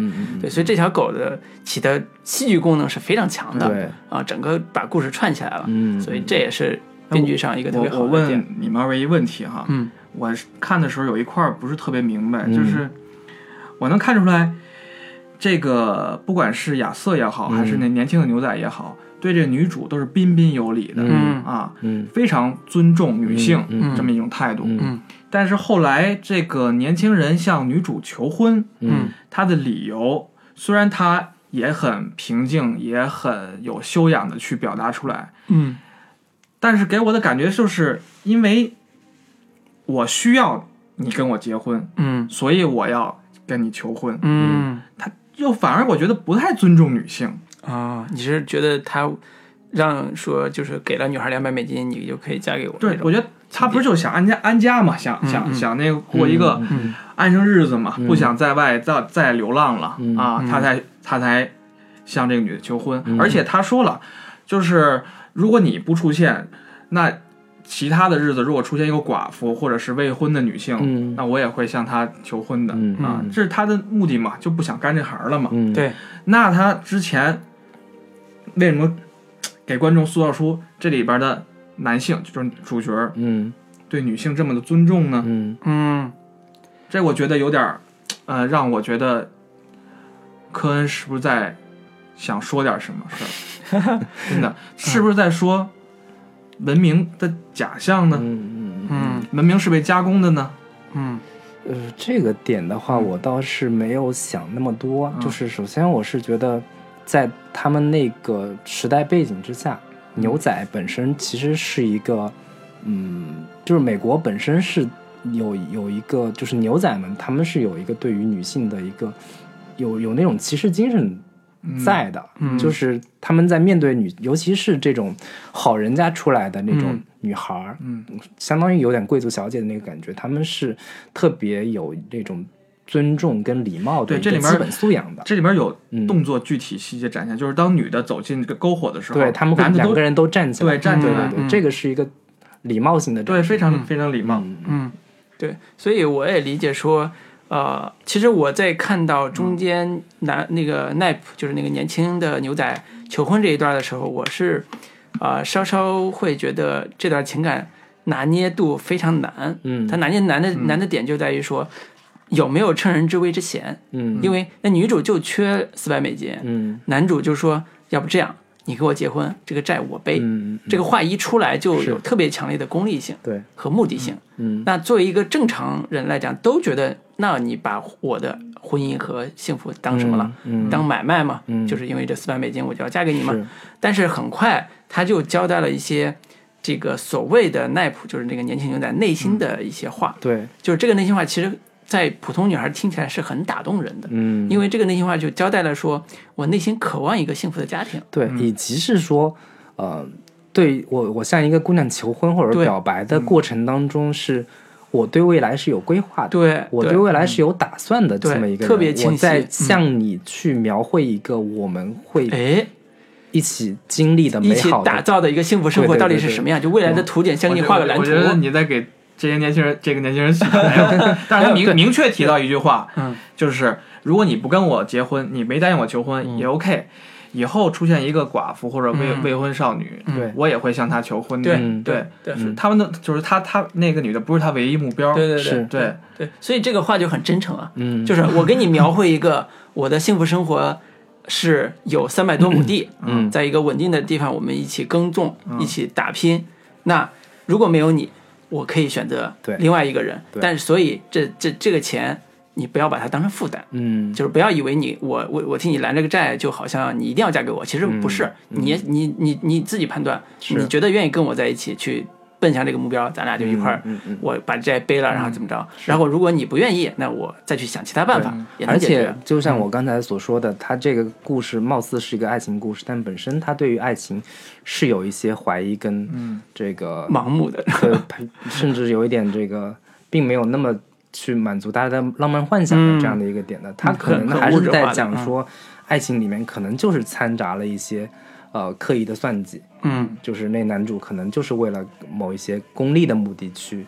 跟那个女孩求婚的，嗯而那个女孩本身可能脑子也不清楚，她可能我我找到一个可以依靠的，嗯看着还不错的人，我就跟他在一块儿了。就谁说爱情一定是经过什么这个天雷勾地火的那种一刹那就怎么怎么一见钟情啊嗯。等等的，可能这些东西未必是他所这个就是注注重的一个爱情关，系。那嗯科恩还是蛮现实的，就他他也他 但是这你说明就是看科恩兄弟哪个电影里边是真的让人有歌颂特别爱情的对对，特别感人 肺完腑的爱全没有情故事，没有没有，完确实是颂爱情婚姻有一种说法，婚姻就是一一种利益交换嘛。对啊你，我们看他最早更早之前的那个这个《冰雪冰雪暴嗯这种就是杀老婆，对两个人之间笔钱对啊对对，他对于婚姻啊什么这些爱情本身就是一个特别怀疑怀疑论的这种嗯观点的人，对对嗯，所以这也是他一个主题性的表现风格吧。对啊，对对。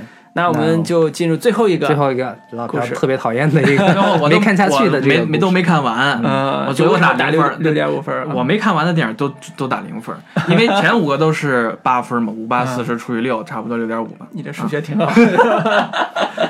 其实呃，这部电影两个小时十分吧，反正就就是时时间还是非常长。三十八分钟，嗯，对，时间非常长。然后看到前五个故事，其实有点精疲力尽了，有点那个对我就是因为这个原因，第五个故事已经把这个整情绪都宣高潮都已经对对对宣泄的差不多了。对，因为我脑脑容量我他妈就有限，看前五个故事这么大信息量，然后都砸砸过来了，我在消化它，然后第六个故事又是来回正反打，大量的对白，我就觉得嗯超级没兴趣往下看了、嗯啊，就这样就可能不是他拍的好拍的好不好的问题，是我自己的问题。然后，但是我这里要稍微喷一下，就是如果是我是导演或者制片人的话，我不会把这样一个冗长对白又是正反打这个枯燥视听语言的一个故事放在最后的嗯啊，它又是一个。就是在互联网上播放的嘛，嗯那很可能就会直接点差的。然后坐在戏院里那不一样、嗯啊，可能我放到中间也好，甚至第一个都有可能，嗯放在最后放中间可能也中间关了，撑不到最后一个。对，所以那故事最后一个故事也简单说一下，就是嗯。一辆一架马车奔驰在这个路上，然后车里边有五个乘客，嗯。然后分两排，这个面对面坐着，对，然后这个其中一排三个的是中间一个这个中老年女性，嗯。然后两边两个男的，一个看起来像是这个有点知识分子的感觉，嗯。另一个是一个特别粗粗糙的那嗯。种这个蓝领工人的那个长胡子对对对，像个打猎的嗯。对，有点像流浪汉的那种感觉吧。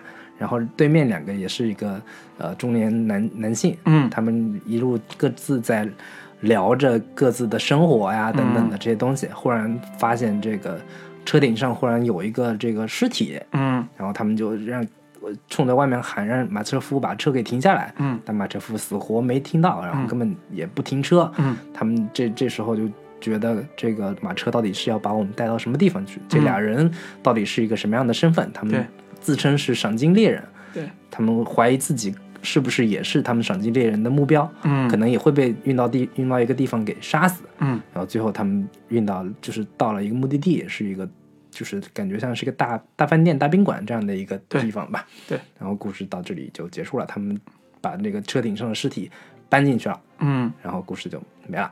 对，嗯，对，这故事其实看的时候，因为它有大量的跟可能跟主题关系没有那么密切的对白，比如说那个呃长胡子的那个糟糟糟老头儿在那讲说，哎呀，暗笑时候就是不是暗笑时候，就是他曾经湖南人啊，河南人，他曾经跟一个印第安女人结婚，嗯他俩语言完全不同，嗯但是过了半辈子吧，嗯过了反正十来年，就是类似那种，就是两个人完全语言不通，竟然还能过在一起，嗯甚至有时候实在无聊了，两人各说各话，嗯呃，比划着，反正就还在交流。就是他在讲这种荒诞的婚姻故事的时候，旁边就是他旁边那个女人，就是被两个男人夹在中间，非常不舒服的一个中年、嗯中老年女性，就表现出来极大的这个这个叫什么优越感。就是他他说我我婚姻特别幸福，我老公是个特别牛逼的那个所谓的教授，嗯专门做这种啊、所谓的道德普及教育的，就是嗯提升你们这些底层人民的道德感。嗯啊，让你们就是有更强的这种道德责任感，哎，可能就是那个残疾人。对就是 这个连上了，是吧？对，然后这种是日常对话，就是大家不知道他们在为什么要聊这个，嗯可能就是旅途无聊，就马车上就马车这辆马车是驶向另外一个叫什么什么什么堡的一个地儿，嗯就是旅途无聊，大家都坐过绿皮火车嘛。无聊的时候，大家讲讲各自的事儿什么的，就就一开始开场是这种感受，嗯，故事会，对，就是开场大家在讲各自各自的事儿的时候，突然故事的调性就转变了，就是这三个人就是这个糟老头儿，然后年轻呃就是中老年女性，然后旁边另外一个男的，就是有点小知识分子那个法国人吧，嗯。这三个人对面坐的那俩人，嗯。就就调性就变了，就刚才说那个，他就说，哎，那个楼上就是上面那个尸体是怎么怎么回事儿？嗯这三个人就很好奇说，哎，那尸体到底是咋回事儿？嗯，然后这俩人就其中有一个就解释说，啊，那是我们算是弄来的。对，我们是就是为这干专门干这个的。嗯一听说就是啊，像有点像赏金猎人那感觉嗯啊，那就美国西部片都有这种设定嘛，嗯，就是有一个人为了钱就就做那个赏金猎人这种工作，但是越往下聊越觉得不对劲儿，就是所谓的呃他们的对白里边有很多的潜台词嗯跟一些所谓很深的寓意，嗯，然后让那三个人三个人觉得毛骨悚然，嗯好像所有的一切矛头都是指向他们，他们其中就有要被弄死的一个人。嗯然后这种惊悚感一直笼罩在这个马车里边儿，直到他们下了车，那俩人把尸体抬走，嗯抬进一个屋子，他们就很好奇这个屋子到底怎么回事。对，推进来一看，其实，呃，仔细回想的话，这故事里边很多主题都在讨论人到底是什么嗯。啊、死亡这个事儿到底是怎么。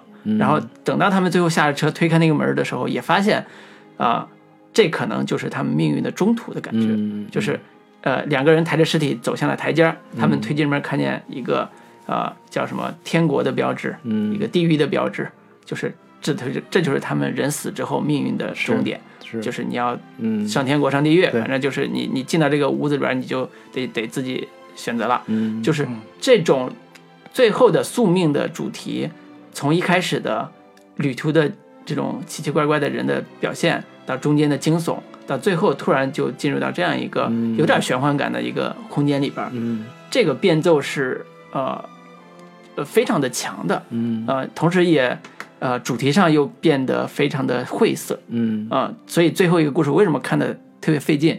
除了有空间小的原因之外啊，就正反打不得不正反打，你因为没有其他角度了、对之外，还有就是它的主题其实很晦涩，对，不是那么一眼就不像前边那么明快，一眼就看懂。而且说它故事的讲键什么。是还是我书读的少。别 别别，是是，主要是他们在这个对话的过程当中，嗯，其实你是不太知道他们到底在讲什么，对对你是需要自己去脑补和各种的，就是全方位的去想象这个人的身份到底是什么，然后嗯。他到底经历过一些什么事情，对，是需要参与度特别高的，对就聚精会神看去看去看才能看得明白。嗯。然后我也是看后后面有很多人去解读这第六个故事到底在嗯。讲什么，就很多人就说这故事可能是一个呃，他们几个人是一个嗯，已经是一个死人的一个状态了，嗯。他们在奔向地狱或者是奔向一个人生终点的一个、哎呃幽灵马车嗯，这样的一个设定。对面那俩人就是他个使者，们两个啊是这个，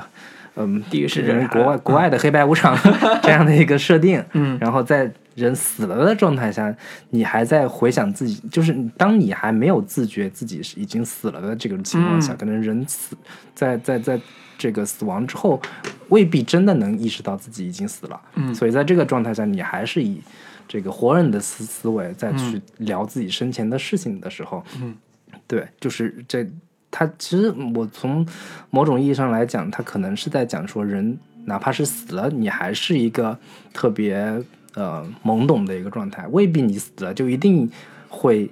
境界上就有多大多高的提升，你可能还是一个特别讨厌的对人。对对，你你你生前多讨厌，你死后 也还是这么讨厌，嗯。你还是在纠结一一些你原先死前的一些鸡毛蒜皮的一些、嗯。一些小事情吧。嗯。对我我，反正我自己看完之后再去找各种解读的时候，我也我也觉得也也都是各自的这个个人解读吧。嗯，对，没有一个特别标准的一个答案。对，而且最后这个故事，其实他把前边五个故事也能在一定的主题上串起来，嗯。因为这个前边五个故事，每个故事都有一个死亡的意象或者死亡的情节。嗯，啊、第一个故事就是那个、那个白白白色的那个牛仔，对。白衣服那牛仔，嗯，啊、第二个故事是上吊的，上吊的那个，嗯。啊、第三个故事是那个饭票嘛，对，饭票就被扔掉那个艺术家。嗯，然后第四个是那个呃那个死死掉掉的那个对对那个就是掘金的时候对对。淘金者之后被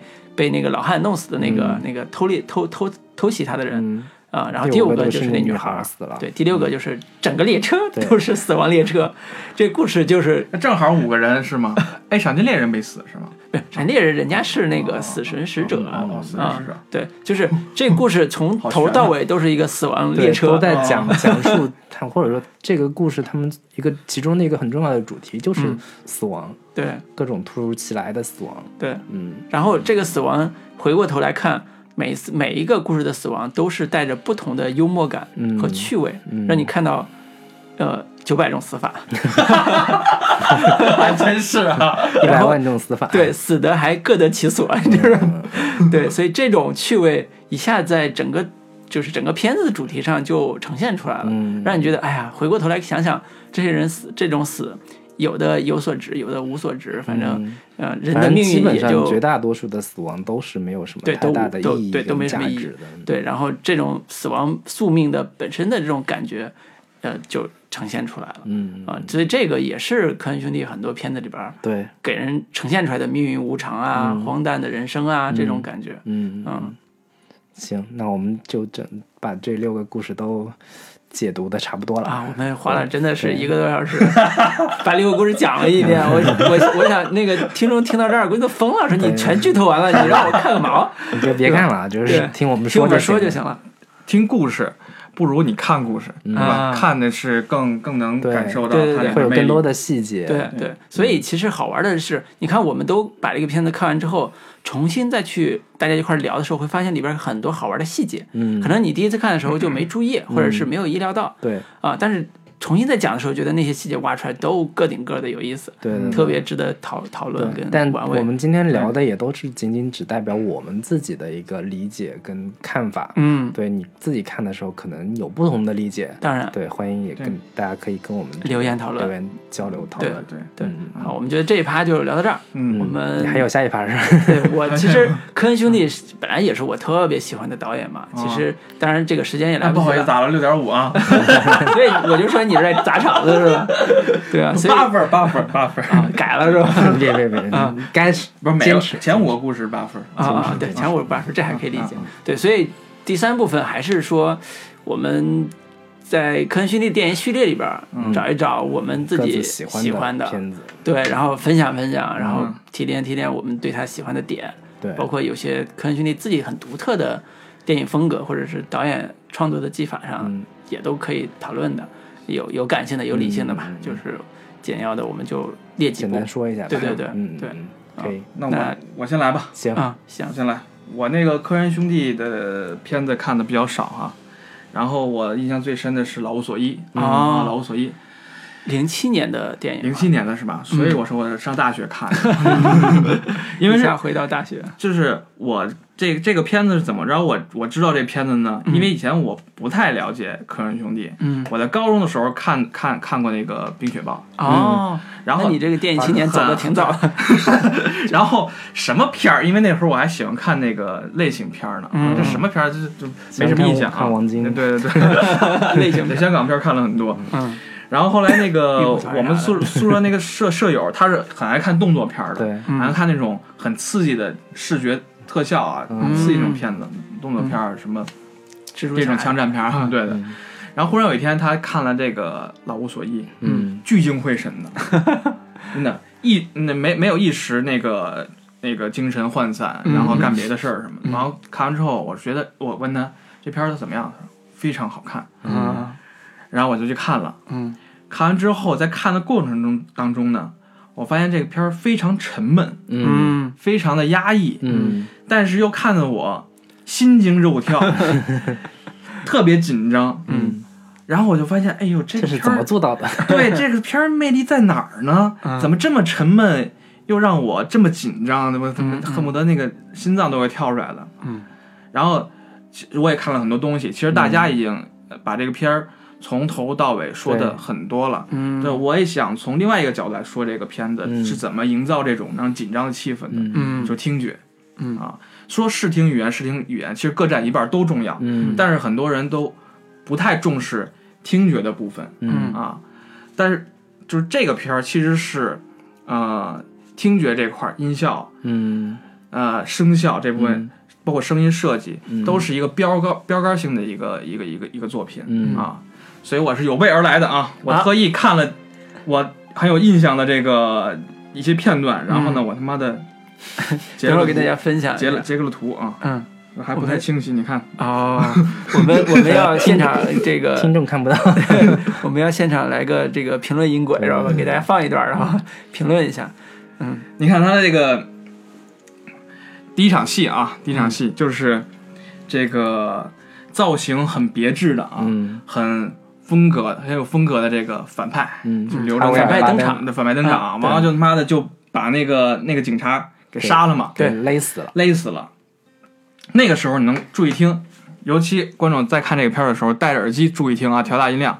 那个时候是铺着浅浅的，有一些呃低压感的嗯底噪。嗯嗯刚开始让你有这种紧张的，嗯，营造这种紧张的氛围、嗯啊，你心情会有点儿不安全感。嗯然后后面等他拿手铐去勒那个警察的脖子的时候，嗯你会听见远处浅浅的列车的声音，对。滑动轨道的声音。嗯。当这个这个警察那个在那个地地上那个用鞋子去摩擦地，然后快生命到最后一刻的时候，那个嗯。铁路的声音是有点刺耳，但是跟他、跟他们的这个摩擦的声音，这个杀人的声音是缩在缩混在一起的。嗯。啊，但是你你能分辨出来。当然那个时候铁铁路的声音就给你一种压力感，非常大的压力感。嗯包括这场没有什么喊叫，没有这个人的什么喊叫“救命啊 ”，help，但是它呈现的是这个皮鞋和地板摩擦的声音，你能看出这个是很惨烈的。对包括他后面有一个镜头，就是那个反派干掉了这个警察，嗯，然后他有一个警察去洗手间，嗯。不是是那个反派去洗手间。反派去洗手间，然后洗洗手手的声音。那个时候有一点浅浅浅的电流声，而且是不稳定的电流声，那时候也营造你的不安全感，而且这时候会照到那个警察的那个双手嘛，嗯，对双手是沾满都出血了，就说明他那时候勒死自己警察也勒的对很，多用力啊，他很变态，我操！嗯。这个时候这个一点点不安全感就嗯慢慢营造出来紧接着，紧接着他就来到了便利警警察店，是吧？警那个警察开着警车就往前跑嘛，啊，对，遇上遇到另外一个陌生人，嗯，他把这个时候的环境环境音环境音是风声，嗯非常不规律，然后嗯，不能说凶猛吧，嗯是那种嗯就听着特别瘆得慌，呼瘆得慌那种风声，就是西部也是符合有依据的现实的这个风声。那个时候你你心里有一种这个，哎，觉得为这个人所担忧，为嗯陌生人担忧，嗯。把他很冷静的就开一枪啊，他是那个不是他那个是这个气枪气气枪对对定枪对，就专门定牛的那个对对对。打牛的那个气枪两两次杀人事件联系的非常紧密。嗯。第三个马上转到便利店。赏金猎人，还没到 那呢。那个那个那个猎人嘛，不是开枪打那个鹿嘛，嗯嗯嗯，又是一个他妈要杀害生命的一个事儿，你就觉得我操，连续三个都是杀害生命的，嗯，我操，这这个这个有点儿有点紧 紧张，有点不太安全，我操，这个有点太残酷了，对这个对对对对对，啊，然后那块儿的声音也是呼呼的风声，然后他、他其实他的动作的声声效是调的很大的，包括他嗯。拉动那个枪栓，嗯。把子弹那个放在那个那个旁边，嗯。然后拿回来那个声音，嗯。包括后来他忽然就发现了这这个这帮那个墨西哥嗯，倒在地上的死尸嘛，对，嗯他那个脚步那个声音，对。我就觉得中国做拟音的这些人呐，我操，真应该向这片学习学习。那个拟音做的太牛逼了，嗯。就是背景呼呼的风声，然后没有什么任何动静，这人在缓慢的走，你听那脚步声就瘆人，嗯。慢慢接近危险。嗯。它其中有一个细节，就是我觉得听觉的你要注重这一块儿，它也营造空间的作用是非常强的，不光是镜头，是。我们说电影营造时间和空间，这个听觉很多国内的业内人士都不不不注重的。嗯。比如这这块有一个地方就是，那个是一个大全景，那个人在车边儿车边上要拉开车门，嗯。啊，拉开车门之前，他听见就是那个这时候画面里响起那个钥匙在嗯。拨弄的声音，嗯。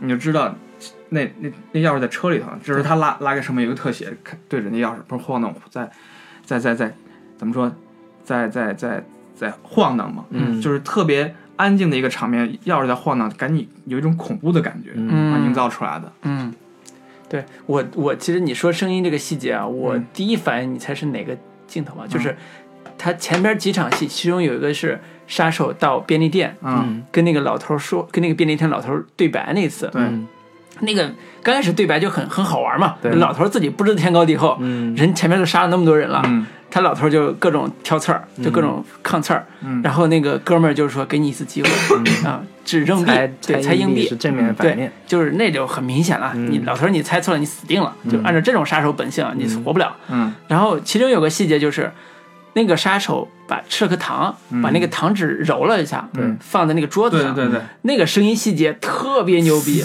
对那个对那个糖纸舒展的时候，就是因为它对对。它被揉了一下嘛，所以它嗯在桌子上自己自动的在那儿舒展的时候，那个细节非常的对对对对。细微，但是那个声音又非常的紧张，对，就是让你觉得那一刻就就在那听到那个细微紧细微的声音，你就肾上腺素就已经上来了。对他把很多音效都放的很大，嗯。这是这个片儿虽然没什么对白，没有任何一个我印象里没有几乎没有任何一个背景音乐在铺垫情绪，嗯。啊，在加强情绪，也没有什么大的动作什么的，嗯。但是他就通过这种音效的积累，嗯。慢慢让你去带入，嗯。去感受。他所营造这个世界这个氛围，一种恐怖的、绝望的这种气息、啊，等等，还有很多，还最著名的一块儿。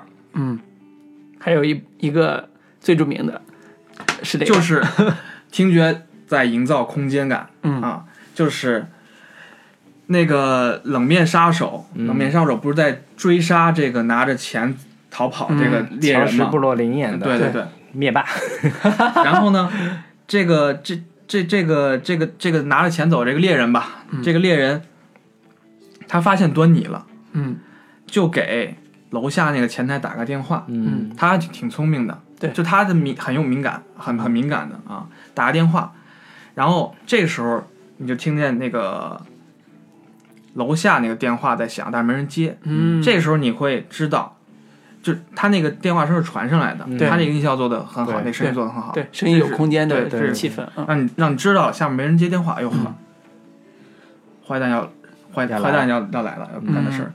这个时候，他就在房间内踌躇走来走去，嗯。现场一片安静，只听见他踩着地板的声音。嗯。那时候紧张，有点紧张了，我操，嗯那人要来了，那可是个牛逼的杀手啊，要干掉他了。他在前面已经杀了好几个人了。对呀、嗯这铺垫的很很很多了。嗯这个时候听见缓缓的脚步声嗯从门外，他没照走廊，嗯他就照到屋里对，他是通过那个乔治布洛林的视角对对看外边，就是猜外边到底发生什么，对，嗯然后只听到外边开始出现脚步声了，脚步声，然后一个脚步的影子，嗯慢慢那个脚步声又走远了。还他有一个细节，就是他听见那个那个追踪者，那个、那个什么格林啊，那个反派不是拿了一个追踪器嘛，滴滴滴的响声，嗯。从远到近，嗯。啊，这个时候那个本来在外面门外的反派又走远了，嗯。关上了走廊尽头的那个那个按钮，就是嗯。开关，对。让走廊那个按下去。对。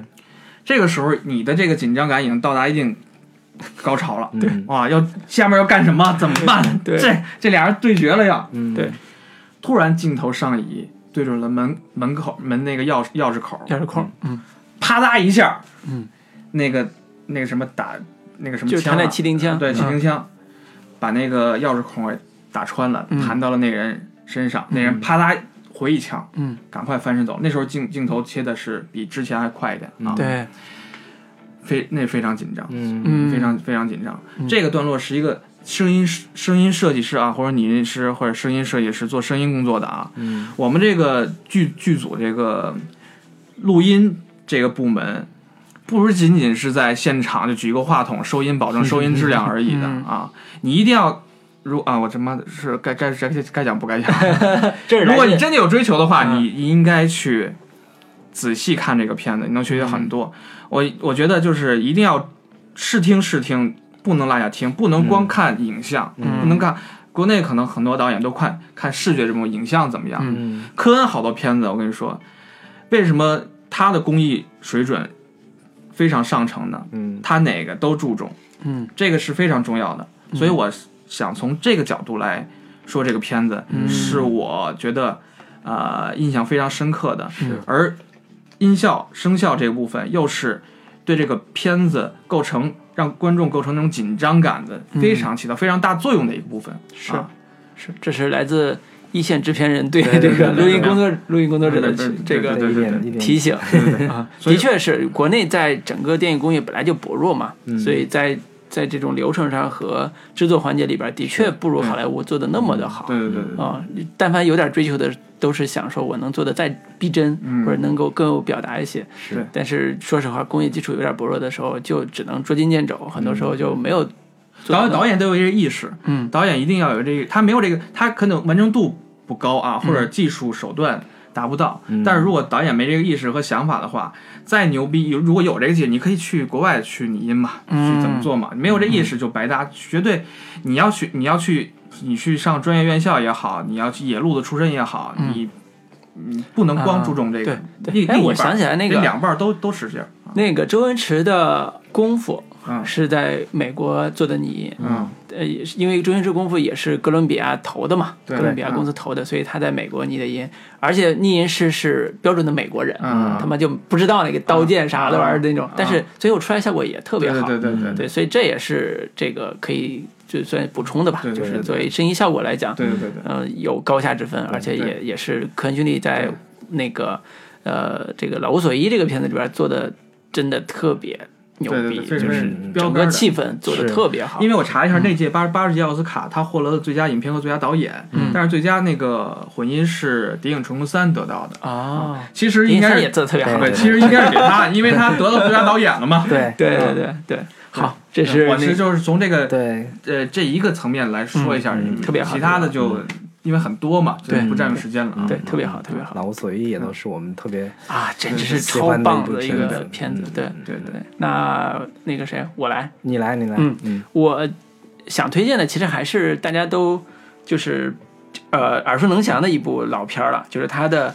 早期成名作，呃，是叫《冰雪暴》嗯。啊。就是这个片子叫发，呃英文名叫《Fargo》，花狗，好像对。拍了两季美剧了，已经对已美剧经也这两年评分超过了他的电影，对对对。就很奇怪，就是，但是拍的的确非常棒。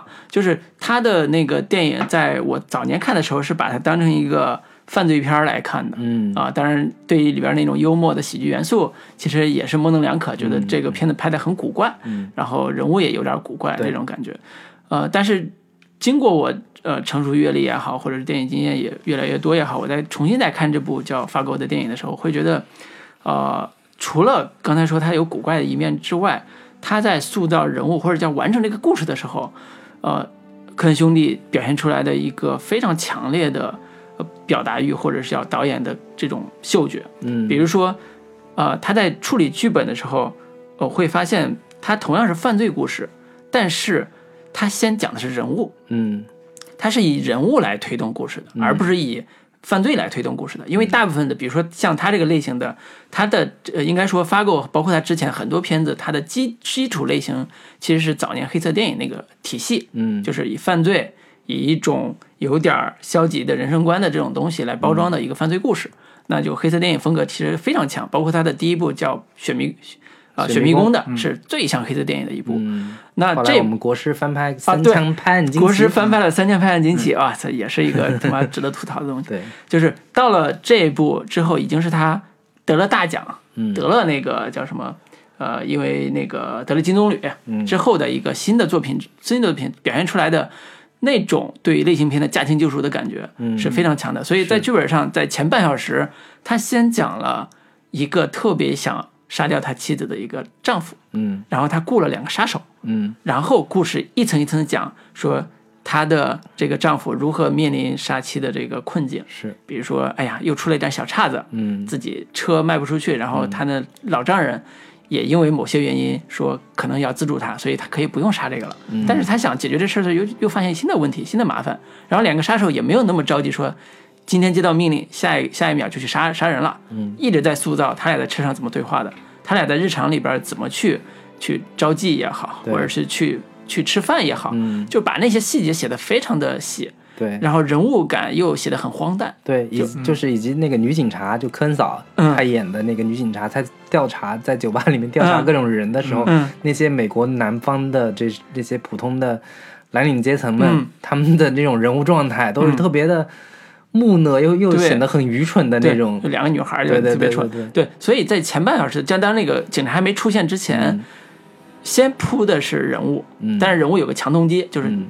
那个男主要杀自己老婆，这是一个特别古怪的一个事儿，所以那俩杀手也会问说：“就你他妈为什么要杀你老婆？”嗯。然后把这种古怪又加了一层，呃，然后到了三十分钟的所谓第一幕的结尾的时候，才出现阴差阳错，他们把自己的老婆，就是把那个男主的老婆抢走之后，两个杀手抢走之后，藏在自己后备箱，在路上，在黑夜的路上被警察拦住了，嗯。杀了警察，嗯。也杀了路人，因为路人是个目击证人。嗯。这时候故事才，所以在事件才真正的开始进入到一个高潮化的一个起点。嗯。那这个故事之前都在铺人物，嗯。就是如果按照比如说《无名之辈》的拍法，先拍嗯。抢劫，不管他抢成什么样，先拍抢劫，最后铺人物。当然，《无名之辈》前面前半截铺的还是可以的，就是人物铺的最后还圆了一下，圆的还是不错的。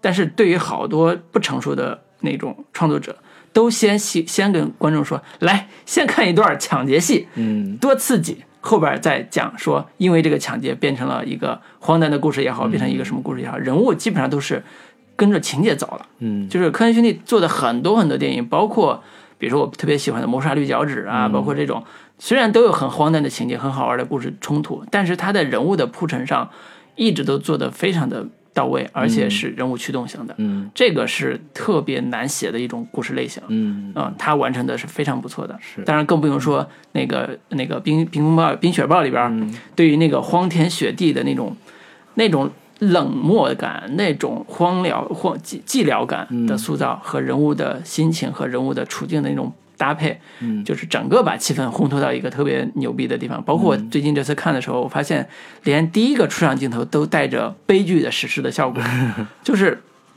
第一个镜头就是远远的拍到一辆小轿车从一个呃公路上，就是大雪封山的公路上开过来，嗯。然后音乐是有点轻音乐的感觉，就是慢慢的在起音乐，嗯。然后随着车渐近的时候，那个因为车上有雪，呃因为车边有雪嘛，所以那个雪一直就是被那个车所喷起来，就嗯。就感觉那个车就已经被雪笼罩起来了。嗯。然后当车越来越近的时候，那个音乐一下子就渐强，而且是变得悲壮起来。是。就看的时候觉得，哎，这次看觉得这个悲壮感一下特别明显，可能以前没有那么注意，然后联想到这个故事的主题，联想到故这个故事的一个特别荒诞的一个设定，就是这个老公要杀他自己、自己妻子，然后此时老公正开着车是。去到酒吧跟那个两个杀手接头，那这个心情是怎样的？对。我要杀我的妻子的妻嗯。子，我要下这个决心，我要去坚定的杀掉他。是。那这个悲壮感通过这个音乐也搭配起来了，所以而且你们有没有发现那个老公的扮演者是后来《Shameless》里面的那个 老爹那个老爹？对对，所以那个人设很统一。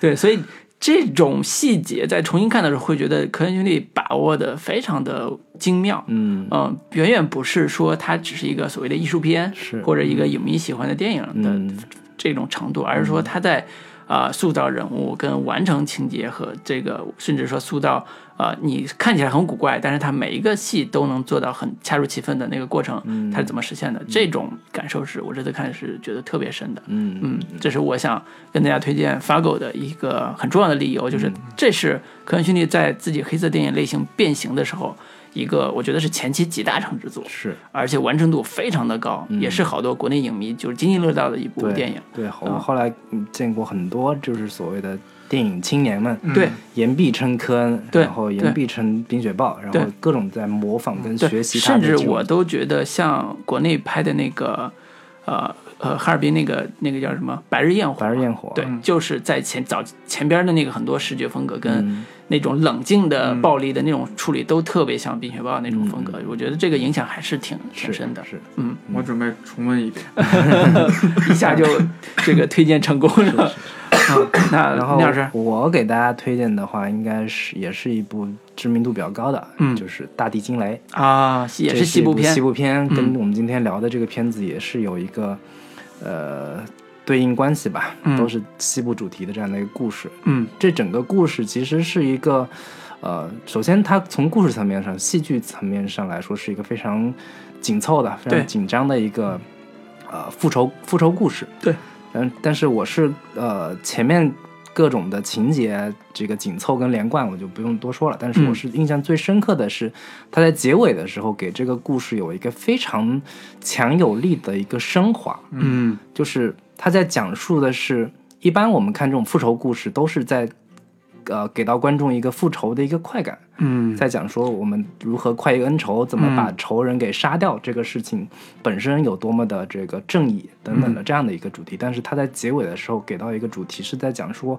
复仇复仇这个事情本身的一个反作用力，嗯它对人所产生的一个反噬的一个能量是非常巨大的。嗯就是一个呃，原本是一个年轻的小女孩儿，嗯，她那个小女孩原先给我们在前期塑造的是一个特别早熟，对。然后特别的呃让人坚韧喜欢的，嗯然后又又很坚韧，然后又很聪明，对。然后有一个跟年龄不是很相称的一个呃，就是那种小大人那感觉，嗯对对对就是会会让人迅速的喜喜欢上喜欢上他。嗯。但是到结尾的时候，当他成功的把杀害他父亲的这个凶手给杀死，嗯。以及跟着这个杰夫布里奇斯一块儿去把这个对手干掉之后，嗯。他未来的人生 是一个充满悲剧的、嗯。特别悲凉的一个结果。对。就是他也自己也断了一条腿，然后带着那一条木腿，然后来一直在找这个这个老头儿，恩人，然后一直也没有找到，嗯。最终在结尾给我给大家造造成了一个感受，就是他的生命在后半后半生已经是一个枯萎的状态了，他已经完全就是他过早的经历了那种特别。呃，大起大落的这个惨烈的惨烈的，然后生死考验，嗯。在生死边缘走了一遭的这样的一个小孩儿，嗯。当他在成长之后，他的生命整个完全是一个被这个事情的阴影所笼罩住的一个状态。嗯。这个这个点是我从一在之前的不管是西部片也好，或者复仇主题的电影里边，嗯。是没从来没有看到的。他在他就是科恩兄弟对于这种复仇类型以及西部片类型这种快意恩仇的这种点是有一个反思的，嗯。就是复仇这个事情到底有没有那么大的意义和价值？你嗯们观众那么嗨这些呃复仇的这种这种类型片，嗯。它到底有就是从有多大层面上是一个特别呃有价值的一个事情？就我觉得这个点对于就是我们原传统会看说这个人物的成长呀，嗯他的一个弧光呀，如何对对对最后会有一个特别让让观众觉得特别能嗯。就是振奋的，他终于在经历这些生死的事情之后成长起来了，变成了从此过上了幸福的生活。但是他没有，在这个故事里面，完全是在讲说复仇这个事情对于对于人的，你杀死了对手，同时你自己也是在某种意义上也是会被这个复仇这个事情本身所伤害的。对对，我觉得其这个这个结尾有有意思。对，结尾其实补一句，就是结尾，我觉得也是有两重含义，一个是，呃，当年拯救他的那个恩人，就是杰夫布里斯布里斯基演的那个老警，老算老警探吧，嗯。这样一个角色，虽然呃不受人待见，嗯但是他也救了这个小女孩，嗯。呃，最后结果是小女孩也不知道他在哪儿，嗯然后算是也是老无所依，就是真死了之后埋到一个不人不为人所知的地方，嗯也没有受到所谓的拥戴也好，或者什么也好，就是他做了一那样一个壮举，但是也就那样嗯啊、然后小女孩复仇成功了，她也是变成了一个 tough，就是很强壮或者叫很讨让人讨厌的一个老女人，嗯一辈子没结婚，嗯。呃，然后对男人有极强的，就是所叫叫什么？防备或者是戒对，这心这他他他的言语会非常粗鲁。如果嗯那个男人对他不敬的话，嗯。他言语非常粗鲁，就是可以辱骂那个男人，嗯。就是变成这样一个，对对对对变成这样一个人，就是他失去了纯真，嗯。失去了呃，就是乐观的那种或者心态。说。某一些相对柔软的那个对对对。那个部分都已经彻底的对，如果说对比他年轻小小孩儿，就是嗯。大概十几岁那个小女孩的状态的时候，对。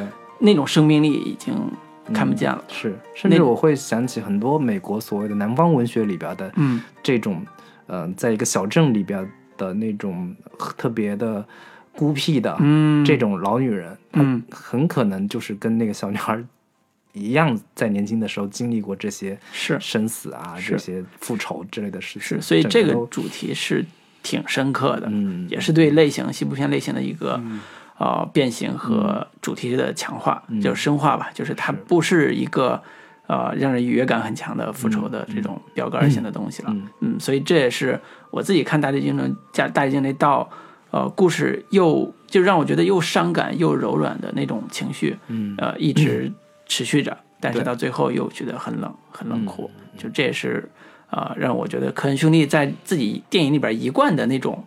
风格嗯就是我从来不觉得这个世界是美好的，我觉得这个世界就充充满了不确定的、慌乱的、荒诞的人生。对，然后或者说我们一贯在各种不同的类型片里面看到的，并且认为是天经地义、理所当然的这一些呃规律或者是一些观影的习惯，在看嗯科恩的兄、科恩兄弟的电影的时候，基本上都会不成立，对或者都会被说它会挑战你的一些观影习惯跟观影经验。对。这个是我们每次看科恩兄弟，他都能给我们带来一些惊喜和不一样的思考的一个原因。对，嗯。世界是美好的嗯，啊，我们需要为之奋斗。我跟弗里曼只同意最后一句话，跟所有话都不同意。可以可以可以，这个总结总结的好，这个瞬间升华了，对，瞬间这个个节目一下就高大上了。行行，虽然这个科恩兄弟电影只聊了这三部，但实际上有很多可以值得对，有很多非常值得探讨跟聊的东西。如果有机会的话，我们可以再专门聊聊科恩兄弟的那个电影。嗯好，那我们这一期就聊到这里了。嗯，也非常感谢老朴再次光临我们的中国乐坛。哎没有没有，跟大家探讨学习，希望网友呃批多批批批评评我的，会的，会的。好，多打点赏。对，下次这个有新的这个电影啊、我们也会请老朴继续过来，嗯，然后多跟大家交流，多跟大家聊天儿，好啊、提供一些专业不制作人的建议那个地球最后夜晚啊。对，我们嗯下一期应该会聊毕赣的最新的电影《嗯，地球最后那就一个夜晚就》。是从视觉层面上，它可能比较比较亮点的地方。行，嗯对到时候我们下次看完片子再对，只有看完之后才知道。嗯，好，好，行，那跟大家说再见呗。说再见吧啊拜拜对，拜拜。